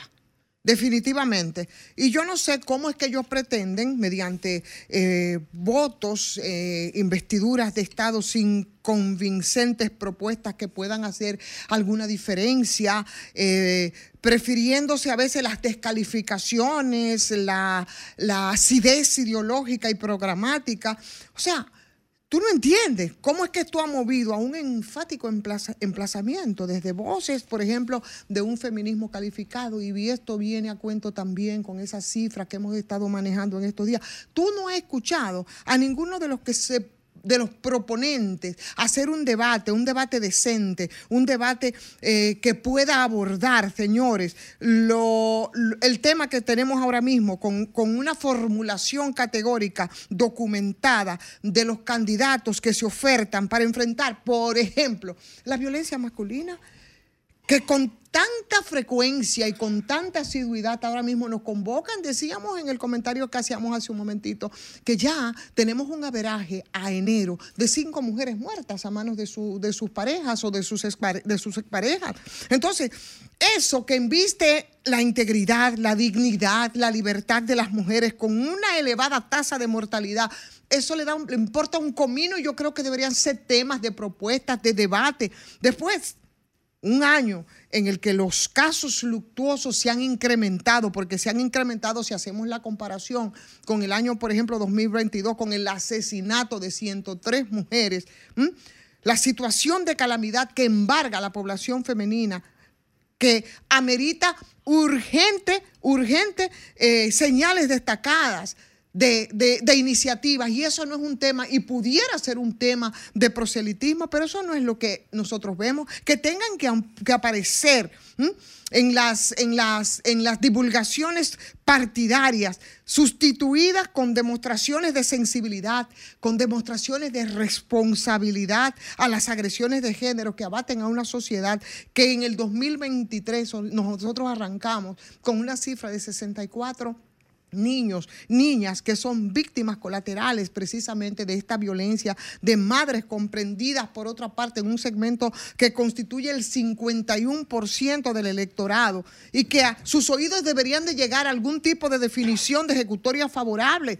Y eso no pasa en absoluto porque eso no es un problema ni como propuesta, ni como eje programático. Entonces tú ves esa dicotomía que tú tienes que llegar a la conclusión que nosotros somos, la, somos el país donde más extrañamente ejercemos la política, los reclamos puntuales frente a precisiones de políticas públicas puntuales, eficaces, desde quienes e- eventualmente pasarían a regir los destinos del país. ¿Cuántas veces nos hemos desgañitado hablando sobre el tema de la seguridad social, la orfandad de la gente con un tema fracasado desde hace tiempo y también en esta gestión respecto al tema de, de la salud?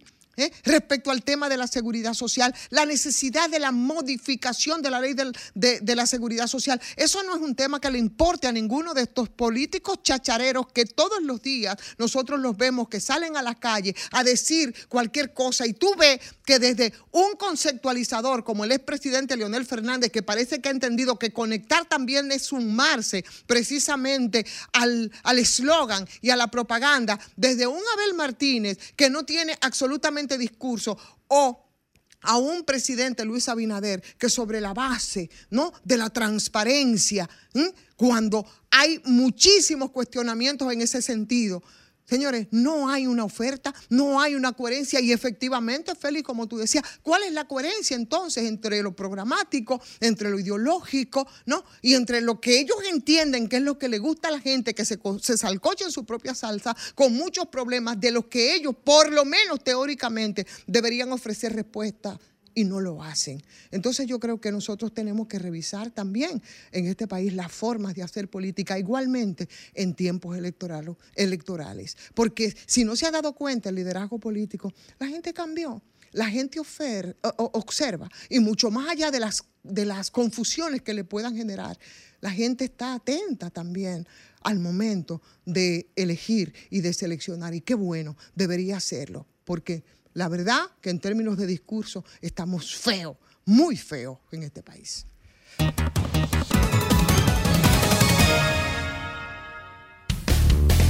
sol de la tarde.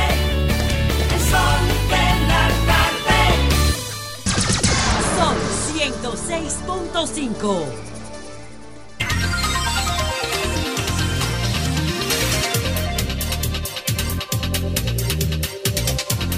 Bien, son las 4, ahora ya con 14 minutos. ¿A quién destituyeron, por fin? Bueno, ya, ya la noticia hace unos, hace una, unas cuantas horas que salió, pero fue destituida la directora general del Acuario Nacional, que ya ustedes saben que había sido involucrada en varias ocasiones en procesos irregulares. Primero fue, primero fue apartada. Primero fue, primero el mismo modelo, primero en licencia y luego destituida. Pero sin más detalle, punto y final. Señores, aquí coge, la- eh, oye, el que toma licencia, tú sabes, ¿verdad? A propósito de licencia, yo creo que ya deberían empezar a tomar licencia muchos funcionarios. Paliza anunció que este miércoles está haciendo los aprestos ante Contraloría y Cámara de Cuentas. Parece que este miércoles ya es oficial su licencia. ¿Y de La de cuándo él- va a tomar licencia? Pero Eh, hay- ¿Tú de verdad quieres que él tome licencia o tú quieres que él tome otra cosa? Pues yo quiero que él tome un receso, no licencia. Y el presidente. Pero, él- pero del INE no es candidato. No, peor todavía. No, Es pero el ministro de Obras Públicas. No, pero no es el candidato. ¿Y es- en, en defensa del INE ni siquiera está haciendo campaña. no es candidato, ¿por qué habría que, de sí. tomar claro licencia? que sí, que anda en campaña. Entonces, todo el que está en Ah, pero campaña, entonces si metido es en así, el, campaña, gabi- el gabinete completo debería coger Y el licencia. presidente. debería coger no, licencia. el Eso ¿Y es lo cuándo, que- en qué ¿Y momento? Perdón, ¿y presidente? en qué momento, así Sí. como, Ajá. ¿cómo fue en Pentecostés? Fue que bajó la Ajá, paloma. ajá, ajá. ¿En qué momento Exacto. se abrió el cielo y, y bajó la paloma de esa conciencia democrática e igualdad de condiciones para los jugadores? Justo que- que tú ahora. tienes? Justo ahora. Justo ahora. Pues, ah, ok. Justo ahora. Acabo de llegar. ¿Cuándo? Justo ahora. ¿Y, ¿Alguna y- otra pregunta? y ¿Alguna cuándo el presidente va a tomar licencia? ¿Cuándo va a tomar licencia el ¿Y presidente? cuándo- Estoy de acuerdo. ¿Y cuándo Raquel Peña va a tomar licencia? Claro. Tienes razón. Todo el que está en activismo político y maneja áreas sensibles tiene que tomar acá, licencia. Tenemos Sí, sí. precedentes ¿Y cuándo de, tú de la de licencia de otro esta mañana. No, ahora lo estoy explicando. Esta pero mañana. estaba siempre. Pero yo ¿Y en quiero- el 2020? Hay- También estuvo presente. Hay antecedentes de presidentes en campaña de todos los Balaguer que- tuvo uno. Después de Balaguer, ¿cuál han tomado licencia, Feliz Lajara? No sé, pero este debería tomarla. Sí, porque, Ajá. porque, Ay, qué porque lindo. este Porque si- justamente. Si, tuvo mal ayer, de- no Sí, puede estar mal. sí, Pero sí, mira, mira, y él, él lo dice y no se ríe ni siquiera. Es que no tiene que reírse. No, Como que yo porque- lo dicen como una cosa, como lo que los otros cogieron licencia, pero venga Porque yo lo ¿Qué escucho a ustedes y antes lo escuchaba decir que por qué Danilo no toma licencia Pero- y por qué Leonel No, a no, mí toma no me licencia. escucha. No, pero, Ah, com- ah, pero ah, antes lo decíamos nosotros, pero ustedes no lo decían, se quedaban callados. tú Ah. No, la de la licencia. Yo te lo pasé ayer, fue Ahora, la siendo, semana pasada. eh, ¿cómo se llama tú? Siendo honestos. sí.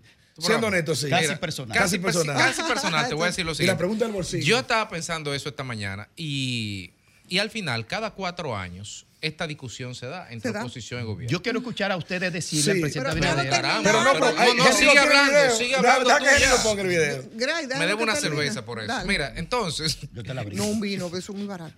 Entonces yo lo que pensaba, es que cada cuatro años se pasa esta discusión y cada cuatro años personas de un lado vinculadas a la oposición y personas de otro lado vinculadas al gobierno intercambian argumentos a favor o en contra según donde se encuentren. Y la realidad es que aquí está pasando... La que- diferencia del moralismo. Ah, No, no, la diferencia. El moralismo. No, no, no, no, no. La diferencia del timing. Porque esta discusión siempre se va a dar, siempre haya, siempre haya una persona afectada. Ahora, si los políticos dijeran ahora mismo en el 2024, señores, miren, eh, ya está bien, yo me voy a reelegir y olvídense que yo voy a usar la misma regla de juego que tú, Danilo, que tú, Leonel y que tú, Hipólito, usaron. Lo siento. Ahora, vamos a legislar. Ahora. Lo que pasa es que a mí no me importa el que lo hizo mal en el No, pasado. pero tú no me estás el que lo hace mal en el papá. No, presente. pues yo- el lo hizo mal el del pasado y el No, mal también ahora. Pero ok, mira, tú, óyeme, mira, tú estás La en no lo y eres minoría. Si tú quieres, Sí. si tú quieres, se trabaja para pensar estratégicamente sobre la base de las realidades factuales del poder. Porque, ¿qué de que dice? en el 28 eso no pase. Ese discurso ¿Qué dice moralista. bueno, pues está es que no bien. es el 28, que es el Sí, sí, 24. sí, está bien, tú tienes razón. Porque dale. no podemos seguir Pero- permitiendo que se siga rompiendo el orden Qué institucional. lindo, tan bello, te oye tan tierno. La que dice la Perdón, ley a perdón, propósito Ivonne, de eso. perdón. Sí, los angelitos, Vamos, los que tocar. y los. Dale. Con violín. Dale, dale, claro, dale, sí. dale. ¿tiene el video, Henry? ¿Lo tiene? ven, ¿No ven, tiene el que voy a video? tocarlo. Sí. Los no, querubines. Sí, y, óyeme, ya lo y se lo cree el mismo. con el- el- ¿Qué, te- qué dice la ley? Mira qué es lo que sucede, mira, no, la ley no lo prohíbe. Ah. La ley no lo O sea, prohíbe. la ley no lo prohíbe. Ah, Ahora ¿está bien, permitido? eh, sí, está permitido. Pues ya, fin de la Ahora, por un tema de ética, por un Ah. tema de ¿Y qué tú estás como diciendo? Que nosotros eran antiéticos. Perdón, como señaló, como señaló el mismo Luis Ah. Abinader, que el presidente por un tema de ética debe tomar licencia. ¿Por Entonces no qué? está prohibido. Porque hace abuso de los recursos del Estado, entonces. Pero dímelo otra vez, ¿está prohibido? Presidente. Que sea coherente. ¿Quién sería el presidente y la vice? Porque tú dices que la coja Raquel, que lo coja. ¿Cómo se llama? No, no, pero espera, ¿está prohibido o no está prohibido? No está prohibido. O sea, que está permitido. Sí, está permitido. Ya. Pero por ética Vámonos. no debe, no debe de hacerlo, pero que lo ponga el video. Mira, Henry lo tiene ahí. ¿Se fue el video? Ah, que el video está cargando. Mira, la suerte tienes tú para que Ah, no pues te el video. con Alejandro en lo que Sí, se carga el Alejandro, se carga entonces. el.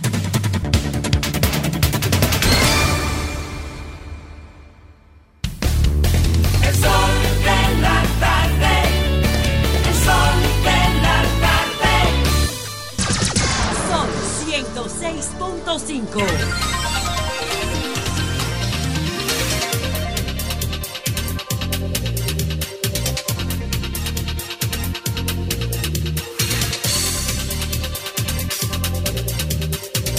Bueno, señores, Ya que estamos y ya son las 4 con 20 minutos. Una cosa es con guitarra y otra cosa es con violín.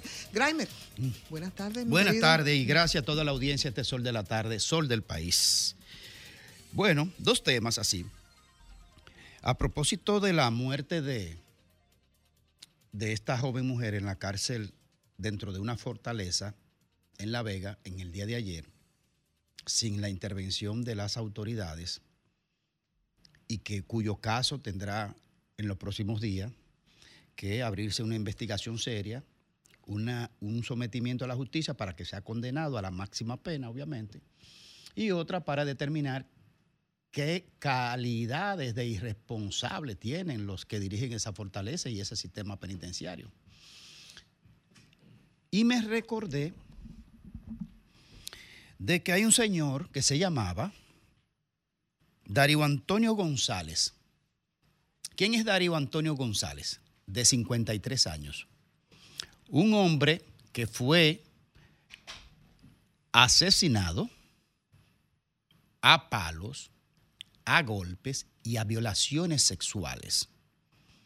En una cárcel preventiva en Moca, provincia de Espaillá, hace apenas unas semanas.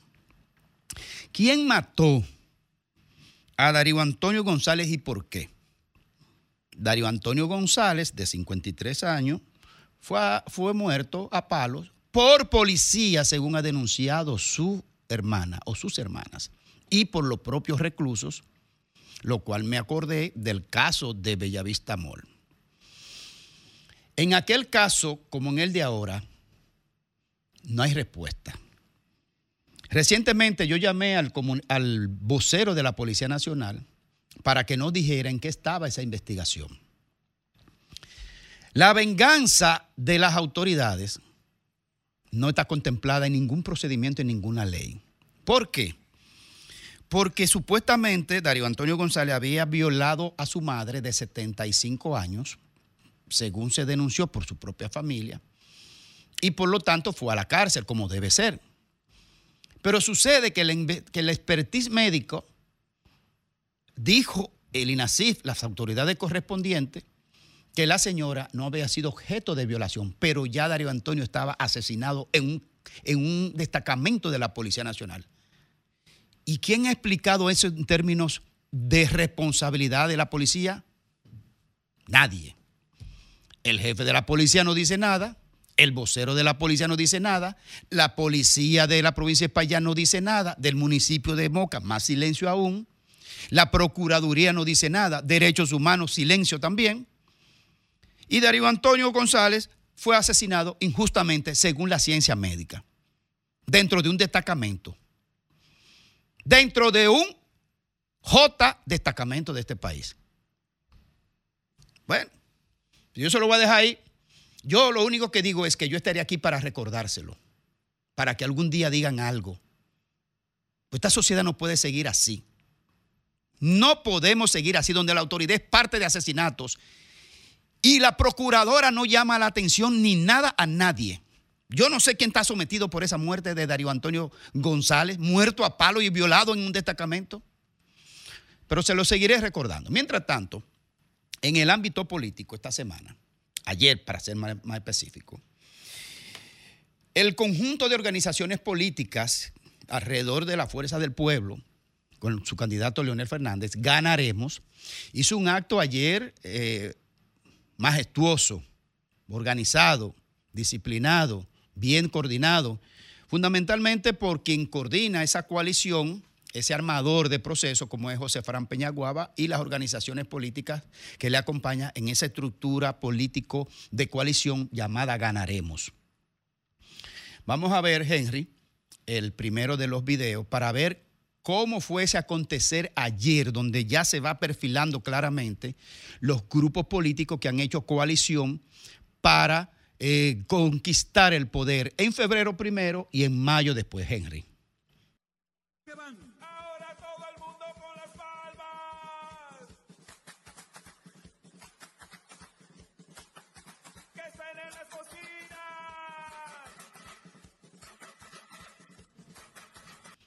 Bueno, eh, Henry está muy tímido en la colocación del video, lo pone muy cortito, pero bueno.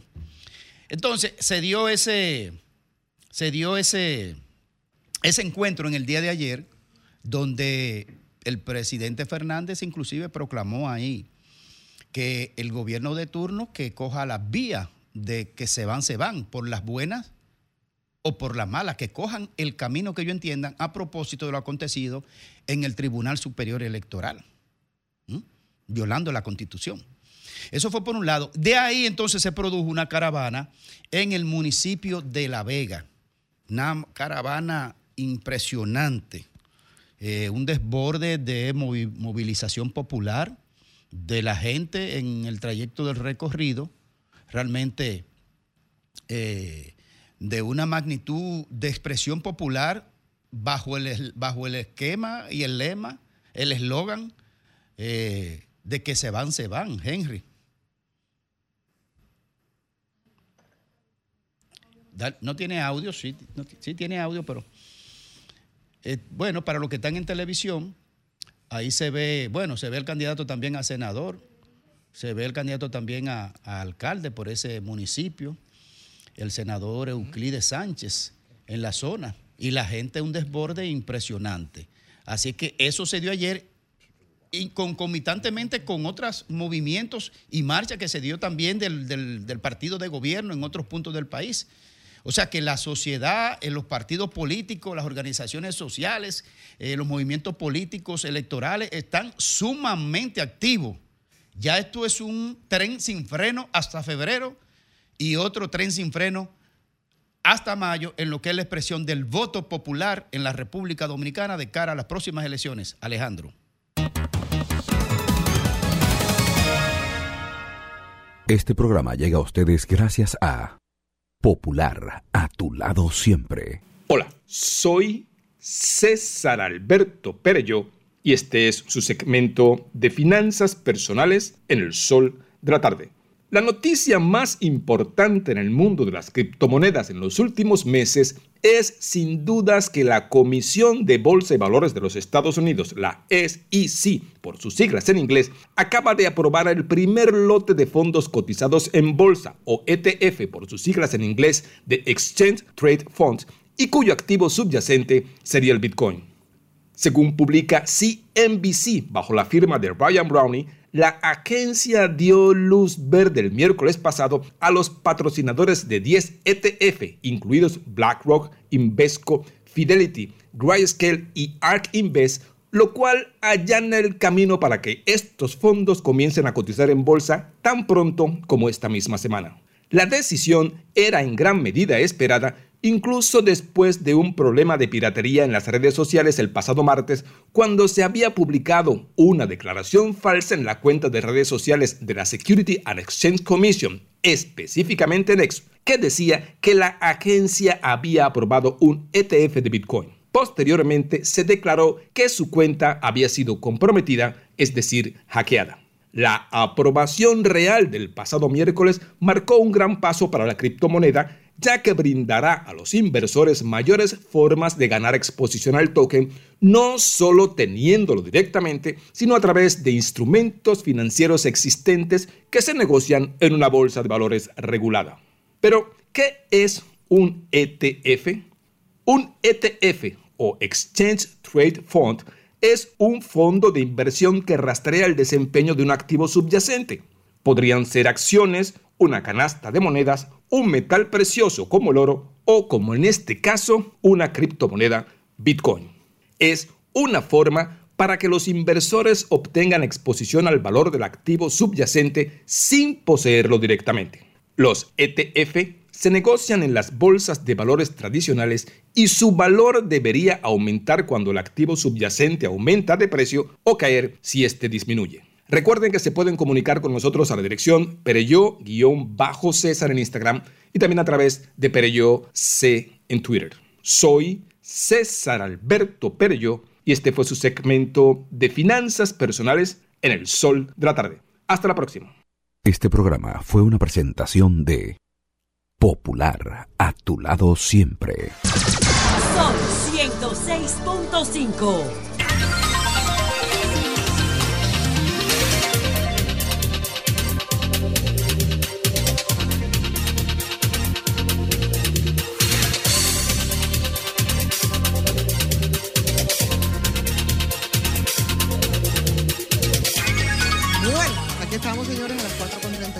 minutos en este sol de la tarde, sol del país. Tenemos en la línea aquí en Graimier Méndez.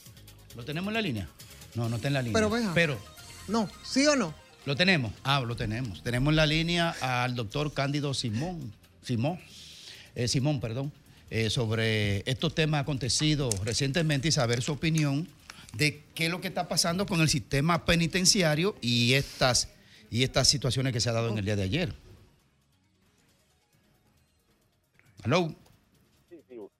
¿Me escucha? ¿Me escuchaste la Me pregunta? escucho, sí. ¿me escuchaste Sí, la pregunta? Bien, adelante. Buenas tardes, buenas tardes. Buenas tardes.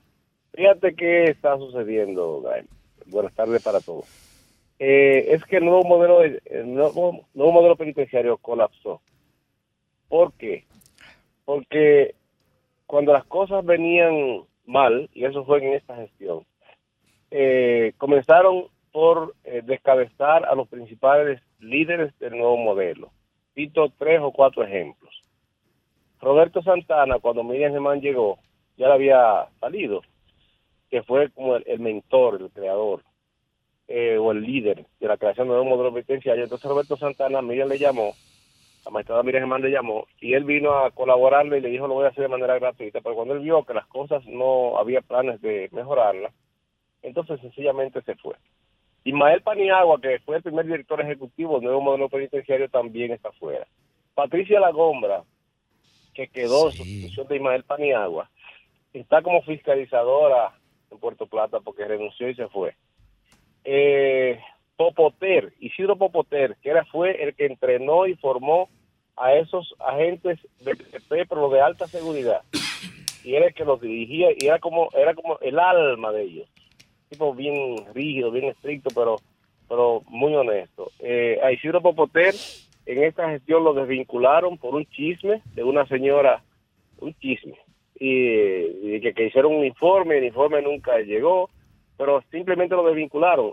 Eh, Isidro Popoter me buscó yo le mandé una comunicación a Miriam, que tengo esa comunicación, explicándole la situación y requiriéndole que ordenara la revocación de la desvinculación. Y ella la rechazó. Eso está en el Tú estás diciendo, tú estás en diciendo este momento. entonces, tú estás diciendo entonces que el sistema penitenciario está de- desplomado, pero esta cárcel, el de la Fortaleza, Bueno, ¿a qué bueno, modelo pertenece? Mira, en la, bueno, eso es un tema, pero la, una de las razones principales por las que eso ha sucedido es primero porque desmantelaron el modelo llevándose las cabezas que lo sostenían. Y segundo, le asignaron el nuevo, con la nueva ley, en vez de el nuevo modelo absorber al viejo modelo, el viejo modelo absorbió al nuevo modelo y lo dirige un coronel de la policía. Es- pero, Y- pero perdón, esta yo no sé cárcel, si- esta cárcel, dice, Te- te dice una definición. Oye, oye esto, Cándido. Centro de privacidad de libertad no reformado. ¿Qué, qué es eso? Mira, en La Vega hay dos, hay dos eh, centros.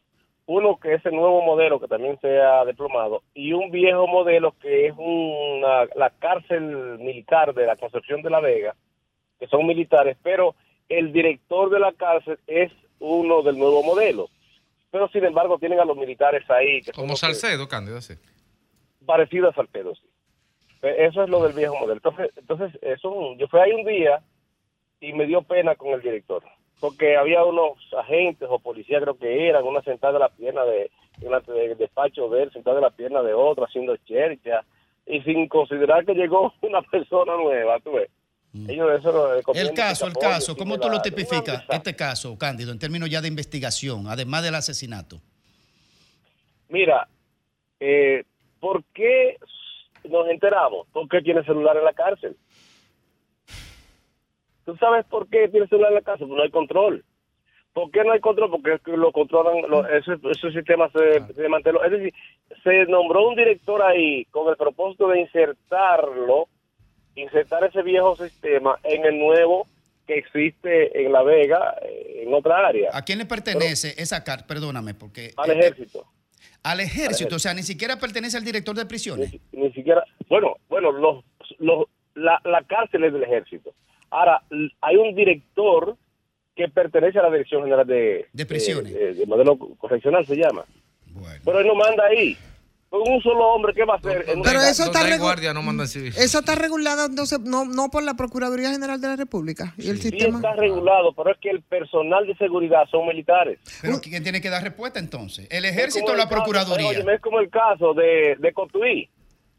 En Cotuí hay un director de nuevo modelo, pero el personal son policías. Pero ¿qué sucede ahí? Entonces, ¿quién debe responder? Miriam Germán, el jefe del ejército, ¿quién? ¿El director de Bueno, prisiones, ¿tú sabes quién? debe responder? El director general de prisiones. ¿Y quién es que está ahí? Hay un coronel que no recuerdo, creo que es Robert se llama, no recuerdo el nombre bien. El director general de prisiones que tiene que dar la cara en ese tema. Porque ¿cómo es posible, óyeme a mí, que en el propio centro, primero asesinan a una asesinan a una mujer que va de en una visita parece conyugal. Segundo, eso es posible, eso es posible que salga de control porque que un interno de un cepillo te hace un puñal. Un interno de la pared saca la varilla y te hace un puñal y lo guarda y, y a veces eso, eso, eso, y si está en una visita conyugal, tú no vas a ir a revisarle a un hombre que está haciendo sexo con su mujer si tiene un puñal para matarla, ¿tú ves? Oye, Eso- eso Cándido. sale un poco de control. Ahora, el tema es, el tema es que si hacen requisa periódica, qué hacen esta gente con celulares en la cárcel, qué hacen con, con armas en la cárcel, porque le hacen visita periódica, o sea, allanamiento, tienen la facultad de hacer allanamiento sin orden judicial, porque ellos va- eh, están o deben estar bajo su control, pero eso es un, es un desastre. Bueno. Cándido, Cándido, una pregunta rápidamente, eh, mucho más allá del control, que sabemos es un desastre eterno, las cárceles del país. En el caso del infracrito, de este señor, eh, ¿qué es lo que procedería ahora? ¿Cumplir pena? ¿Juzgar Uy, de nuevo? de nuevo. acumular no, Aquí no hay acumulación de pena. En este caso, Procesarlo de nuevo. Es un proceso nuevo. Proceso nuevo. Y lo que él Sí, estaba cumpliendo. un asesinato. Y lo que él estaba cumpliendo ahí, ¿qué hacemos con Que era eso? también asesinato. fuera- suponga- vamos a ver, porque es que el cúmulo de penas es otra cosa. El cúmulo de penas es, es otro tema. Es si, en oca- eh, por ejemplo, si tú eh, haces un asalto, te robas un carro con un arma ilegal y haces un asalto en un banco. Tú tienes robo a mano armada, porte ilegal de armas de fuego y tienes robo de un vehículo. Son tres tipos penales. Eso no se acumula.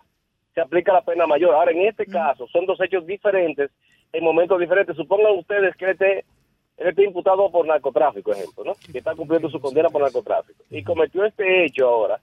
Pues este hecho va a comenzar a partir del momento que sea condenado de manera irrevocable. Y es un caso totalmente nuevo.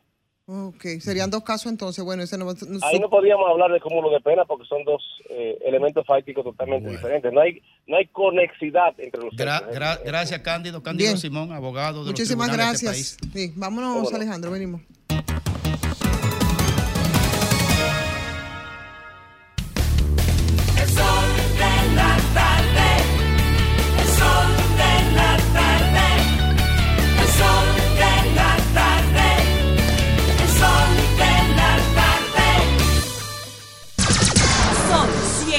6.5.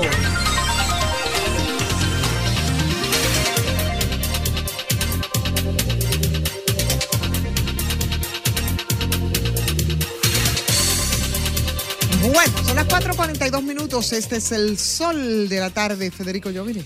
Gracias. Buenas tardes. Eh... Ivonne, buenas tardes, amigos que nos ven y que nos escuchan. Esta es mi cámara. Bien, porque esta me está mirando, pero esta me está enfocando. El ser humano es insondable y, roza los, los extremos. Puede ir desde lo bello hasta lo horrible, de lo heroico a lo ruin, de la bondad a la crueldad. Podemos ver episodios donde un ser humano es capaz de, un bombero, de entrar a un fuego, a buscar a un extraño. Y podemos ver episodios de una tía que le hace 145 cortes en la mano a un niño de 8 años. Pero lo que quiero decir con esto es que lo que hace un individuo, eh, siempre nos estaremos, lo que es capaz de hacer un individuo, siempre nos generará asombro. Ahora, en cinco años, hace 50, en 10, siempre habrán crímenes horribles, porque, porque el ser humano siempre será igual, pero el Estado no. Lo que hace el individuo está bien, pero lo que hace el Estado está determinado por normas, por procesos, por reglas, por recursos, por voluntades. Y al Estado sí podemos exigir que cambie su naturaleza, a esa ficción jurídica, a ese ogro filántropo. Sí podemos exigirle que cambie. Por eso, el Estado que detenta, eh, que es el- la instancia máxima de, autoorganización de la cual nos hemos dotado los individuos, que hemos decidido ceder un poco, contrario a lo que diga mi ley en Argentina, nuestra libertad el, poquito de libertad que todos tenemos, le hemos dado algo al Estado para que éste, en nombre de todo, organice esta selva. Algunos lo hacen, otros no lo hacen. De ahí que al entregarle el monopolio de la violencia, el monopolio del poder, nos sorprende que en recintos, en lugares donde se expresa el poder del Estado, donde se expresa el dominio de su violencia, se vulneren las reglas más básicas. Porque que maten a una persona en la calle, bueno, está bien. Pero que maten a una persona dentro de un cuartel de la policía es contraproducente, más allá del absurdo, es que es antitético porque en un cuartel de una institución del orden no puede haber desorden. En un cuartel de una institución llamada a preservar derechos no puede haber vulneración de derechos. O más recientemente, el día de ayer, en, este caso que estaba hablando el abogado Candido Simón, que estuvimos hablando todos nosotros la tarde entera del caso de La Vega, una fortaleza militar, donde hay una cadena de mando, donde hay un comandante, donde se supone que hay vigilancia, hay orden, hay disciplina, no pueden ocurrir eventos como el día de ayer, no sin complicidad o no sin negligencia. Usted me dirá qué menú, cuál de las dos opciones decide tener. Yo no estoy para juzgar eso. En los hechos, Cassandra Castillo, de 24 años, fue a hacer una visita conyugal, marital, perdón, el día de ayer, domingo, a Gregorio Matos al pabellón número 3 de la Fortaleza de la Vega, donde está esta cárcel que estábamos hablando ahora recientemente, donde opera el viejo modelo. Y este Gregorio Matos, que tiene nada, este, este arlequín, este querubín, perdón, que tiene 20 años en la costilla por haber matado a un DGC y haber agotado todo el proceso legal hasta que finalmente hubo una condena en firme, pues en el día de ayer se despachó asesinando, eh, porque fue con premeditación, no fue un homicidio, asesinando a, esta persona, a Cassandra Castillo de apenas 24 años. Y surgen, y, y lo que indigna, pero sobre todo hace que surjan preguntas, es el video de este señor caminando a plena luz del día, me parece que por una cancha, con un cigarrillo en la mano, grabando un video, señalando que él está bien, que no tiene ningún rasguño, que lo está poniendo ahí para que las autoridades, para que sepan por si él se ajolca, porque si él amanece muerto, por si él lo matan. O sea, y está muy bien que él haga eso, porque en otros contextos eh, eh, han pasado situaciones así. En los últimos seis meses, pues usted elija, elija la región del país, elija si fortaleza o si policía y busquemos un caso, que lo habrá, porque están pasando. Pero están pasando precisamente porque no hacemos nada. Porque cada vez que pasan situaciones como esta, en programas como estos, nos rasgamos la vestidura, los periódicos hablan, las redes se indignan, eso dura 12, 16, 18, 24 horas, 36, y ya, pasó la hora. Es un tema de aguanta, que aunque tú te estés ahogando, lo importante es tener la nariz afuera. Entonces aguanta que pase este lío, que el próximo fuego apaga este fuego. Pero no antes de que nos olvidemos de este caso, antes de que la Procura- Procuraduría no nos dé respuesta de este caso, antes de que nadie más vuelva a hablar de este caso, cabe preguntar cómo es posible, por enésima mes, que los internos o que los presos, como usted le quiera llamar, que da igual, porque para, para el caso es lo mismo, tienen celulares en la cárcel. ¿Cómo son capaces de llamar, de acceder a redes de teléfono? ¿Cómo pasa y no hay sanciones? Algo tan simple como retirar un celular. O si no pueden retirar un celular, algo tan simple como poner un jammer, un bloqueador de señal en el techo de la cárcel. Que se conecta un toma corriente, se aprieta un botón y se tumbaron todas las llamadas y se acabó ya. Nadie habla. No entra ni sale ninguna llamada. Eso es muy simple, eso es muy barato, pero en este país eso es muy difícil. Entonces, ¿cuáles protocolos fallaron aquí? Los protocolos de visita fallaron también, porque hasta una cabaña del 12 que usted vaya, usted tiene cuatro horas. Entonces no es verdad que al final del día nos dimos cuenta, ve acá, pero ¿y esta cédula de quién es? Ah, pero entonces tiene 12 horas, 10 horas, 15 horas. Ah, pues un matiné. No, así no. Entonces, ¿cómo se toman los protocolos? ¿Quién lo está supervisando? Finalmente, esto no solamente tiene que ser un llamado a la Procuraduría General de la República para que investigue qué pasó aquí, si le da la gana de hacerlo. Y si también le da la gana de hacerlo, que nos diga qué va a hacer al respecto y cómo lo va a someter. También un llamado a la sociedad para que sepamos qué tan importante es exigirle a nuestros políticos en el Congreso de que por una vez y por todas saquen el jodido código penal y lo, promue- y lo promulguen. Porque en este país no hay cúmulo de pena.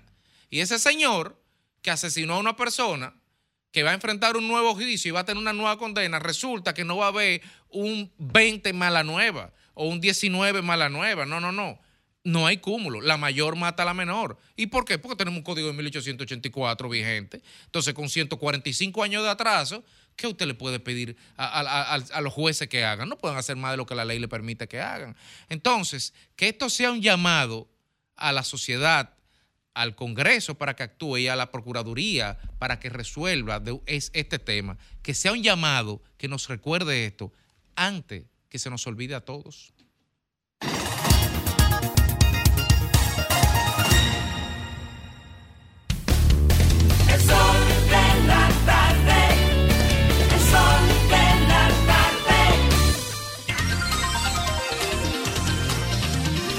11 minutos completan ya las 5 de la tarde. Félix Lajara. Buenas tardes. Muchísimas gracias, Ivonne.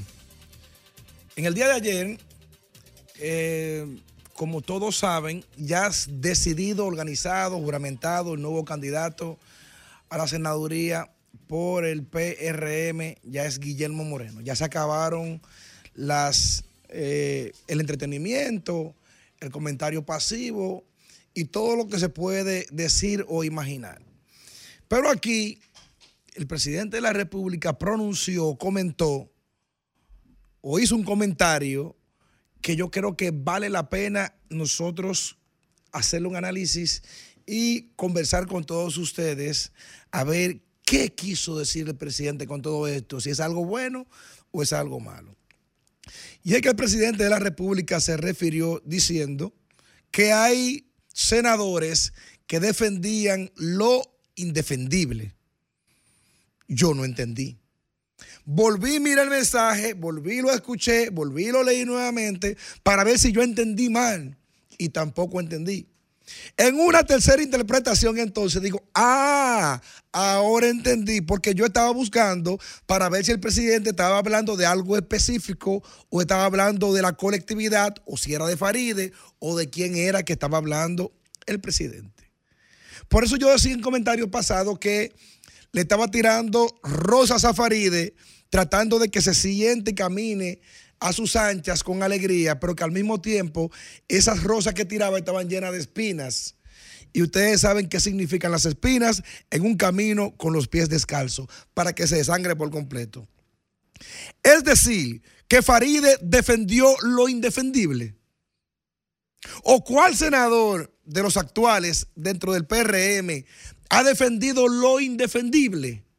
Entonces Guillermo Moreno es la persona que no va a defender lo indefendible. aquí hay como una contradicción, entonces por eso yo no entendía. Porque que hay una contradicción. Porque ese mismo Guillermo Moreno que hoy no defiende lo indefendible, es el mismo que en el 2020, a raíz de los Panamá, Panamá Papers, señaló que el presidente de la República había que someterlo a un proceso de escrutinio o, o- o un- un- una investigación para ver con todo el tema de los paraísos fiscales. Guillermo Moreno, ¿ya cambió de opinión? ¿O todavía sigue defendiendo, o él no va a defender lo indefendible, como no lo defendió en un momento dado? ¿Le dio versión anterior? ¿Dos para atrás? ¿Le dio? ¿Retrocedió? Bueno, yo creo que aquí hay que ver entonces qué quiso decir Abinader, porque con ese tema de Guillermo Moreno, al mismo tiempo descartando sus senadores, al mismo tiempo echándole un cubo de M a Farideh Raful, quien a su vez es la única sub que se ha utilizado, la única sub en una posición política que se ha anunciado con bombos y platillos, tratando de pasar la mano prácticamente. Yo lo que creo es que el presidente Abinader, lejos de seguir con este jueguito de que si Guillermo Moreno, o que si Faride, o que si otro, tiene que olvidarse de ese tema de la senaduría, porque esa senaduría ya eso está perdido prácticamente. A lo que él tiene que atender es a lo que no está atendiendo en este momento, es que son que este país se le está yendo de las manos por completo. Que todos los funcionarios están utilizando los recursos del Estado de una y mil maneras para poder beneficiar en campaña. Miren el tema de Asua. Como, un, un- una- un comando regional, policial, policial no militar. Tenía guardado camiones de una diputada o de una candidata a diputada, como que nada ha pasado. Pero el mismo presidente en ejercicio que dijo y le pidió a Danilo que renunciara, que renunciara no, que tomara licencia en el 2020, sigue a sus anchas en el día de hoy haciendo, haciendo política. Pero yo vi en el día de hoy el- el diario panoramadigital.com.do y también está diciendo que una investigación que se hace en un programa especial revela ciertos fraudes, o no sé qué es lo que se refiere específicamente, de 260 millones de pesos con una empresa de supermercado, de una, de una contratación también, de manera directa, sin cumplir los procesos. Entonces, presidente, atienda lo que tiene que atender, es que este país, porque es normal ya, y eso no se puede normalizar, pero la gente lo ve como tal, que en campaña política puede pasar todo. Y eso no lo podemos permitir. Federico me preguntaba el día pasado, eh, la, eh, la iluminación de lo que estaba mal, ¿cuándo te llegó? ¿Te llegó desde antes o te llegó ahora? Me llegó antes y me llega ahora. ¿Saben por qué? Porque lo que estaba mal ayer con Danilo está mal hoy con Abinader. Y si nosotros queremos de verdad tener un mejor país, no podemos quedarnos en el cliché de que, Juan o Pedro o Pablo lo hizo mal en el pasado o que Juancito lo va a hacer bien en el futuro. Todo lo contrario, lo que tenemos que hacer es tomar las correcciones de lugar para que este país pueda avanzar ahora. ¿Cómo vamos? No vamos para ningún lugar.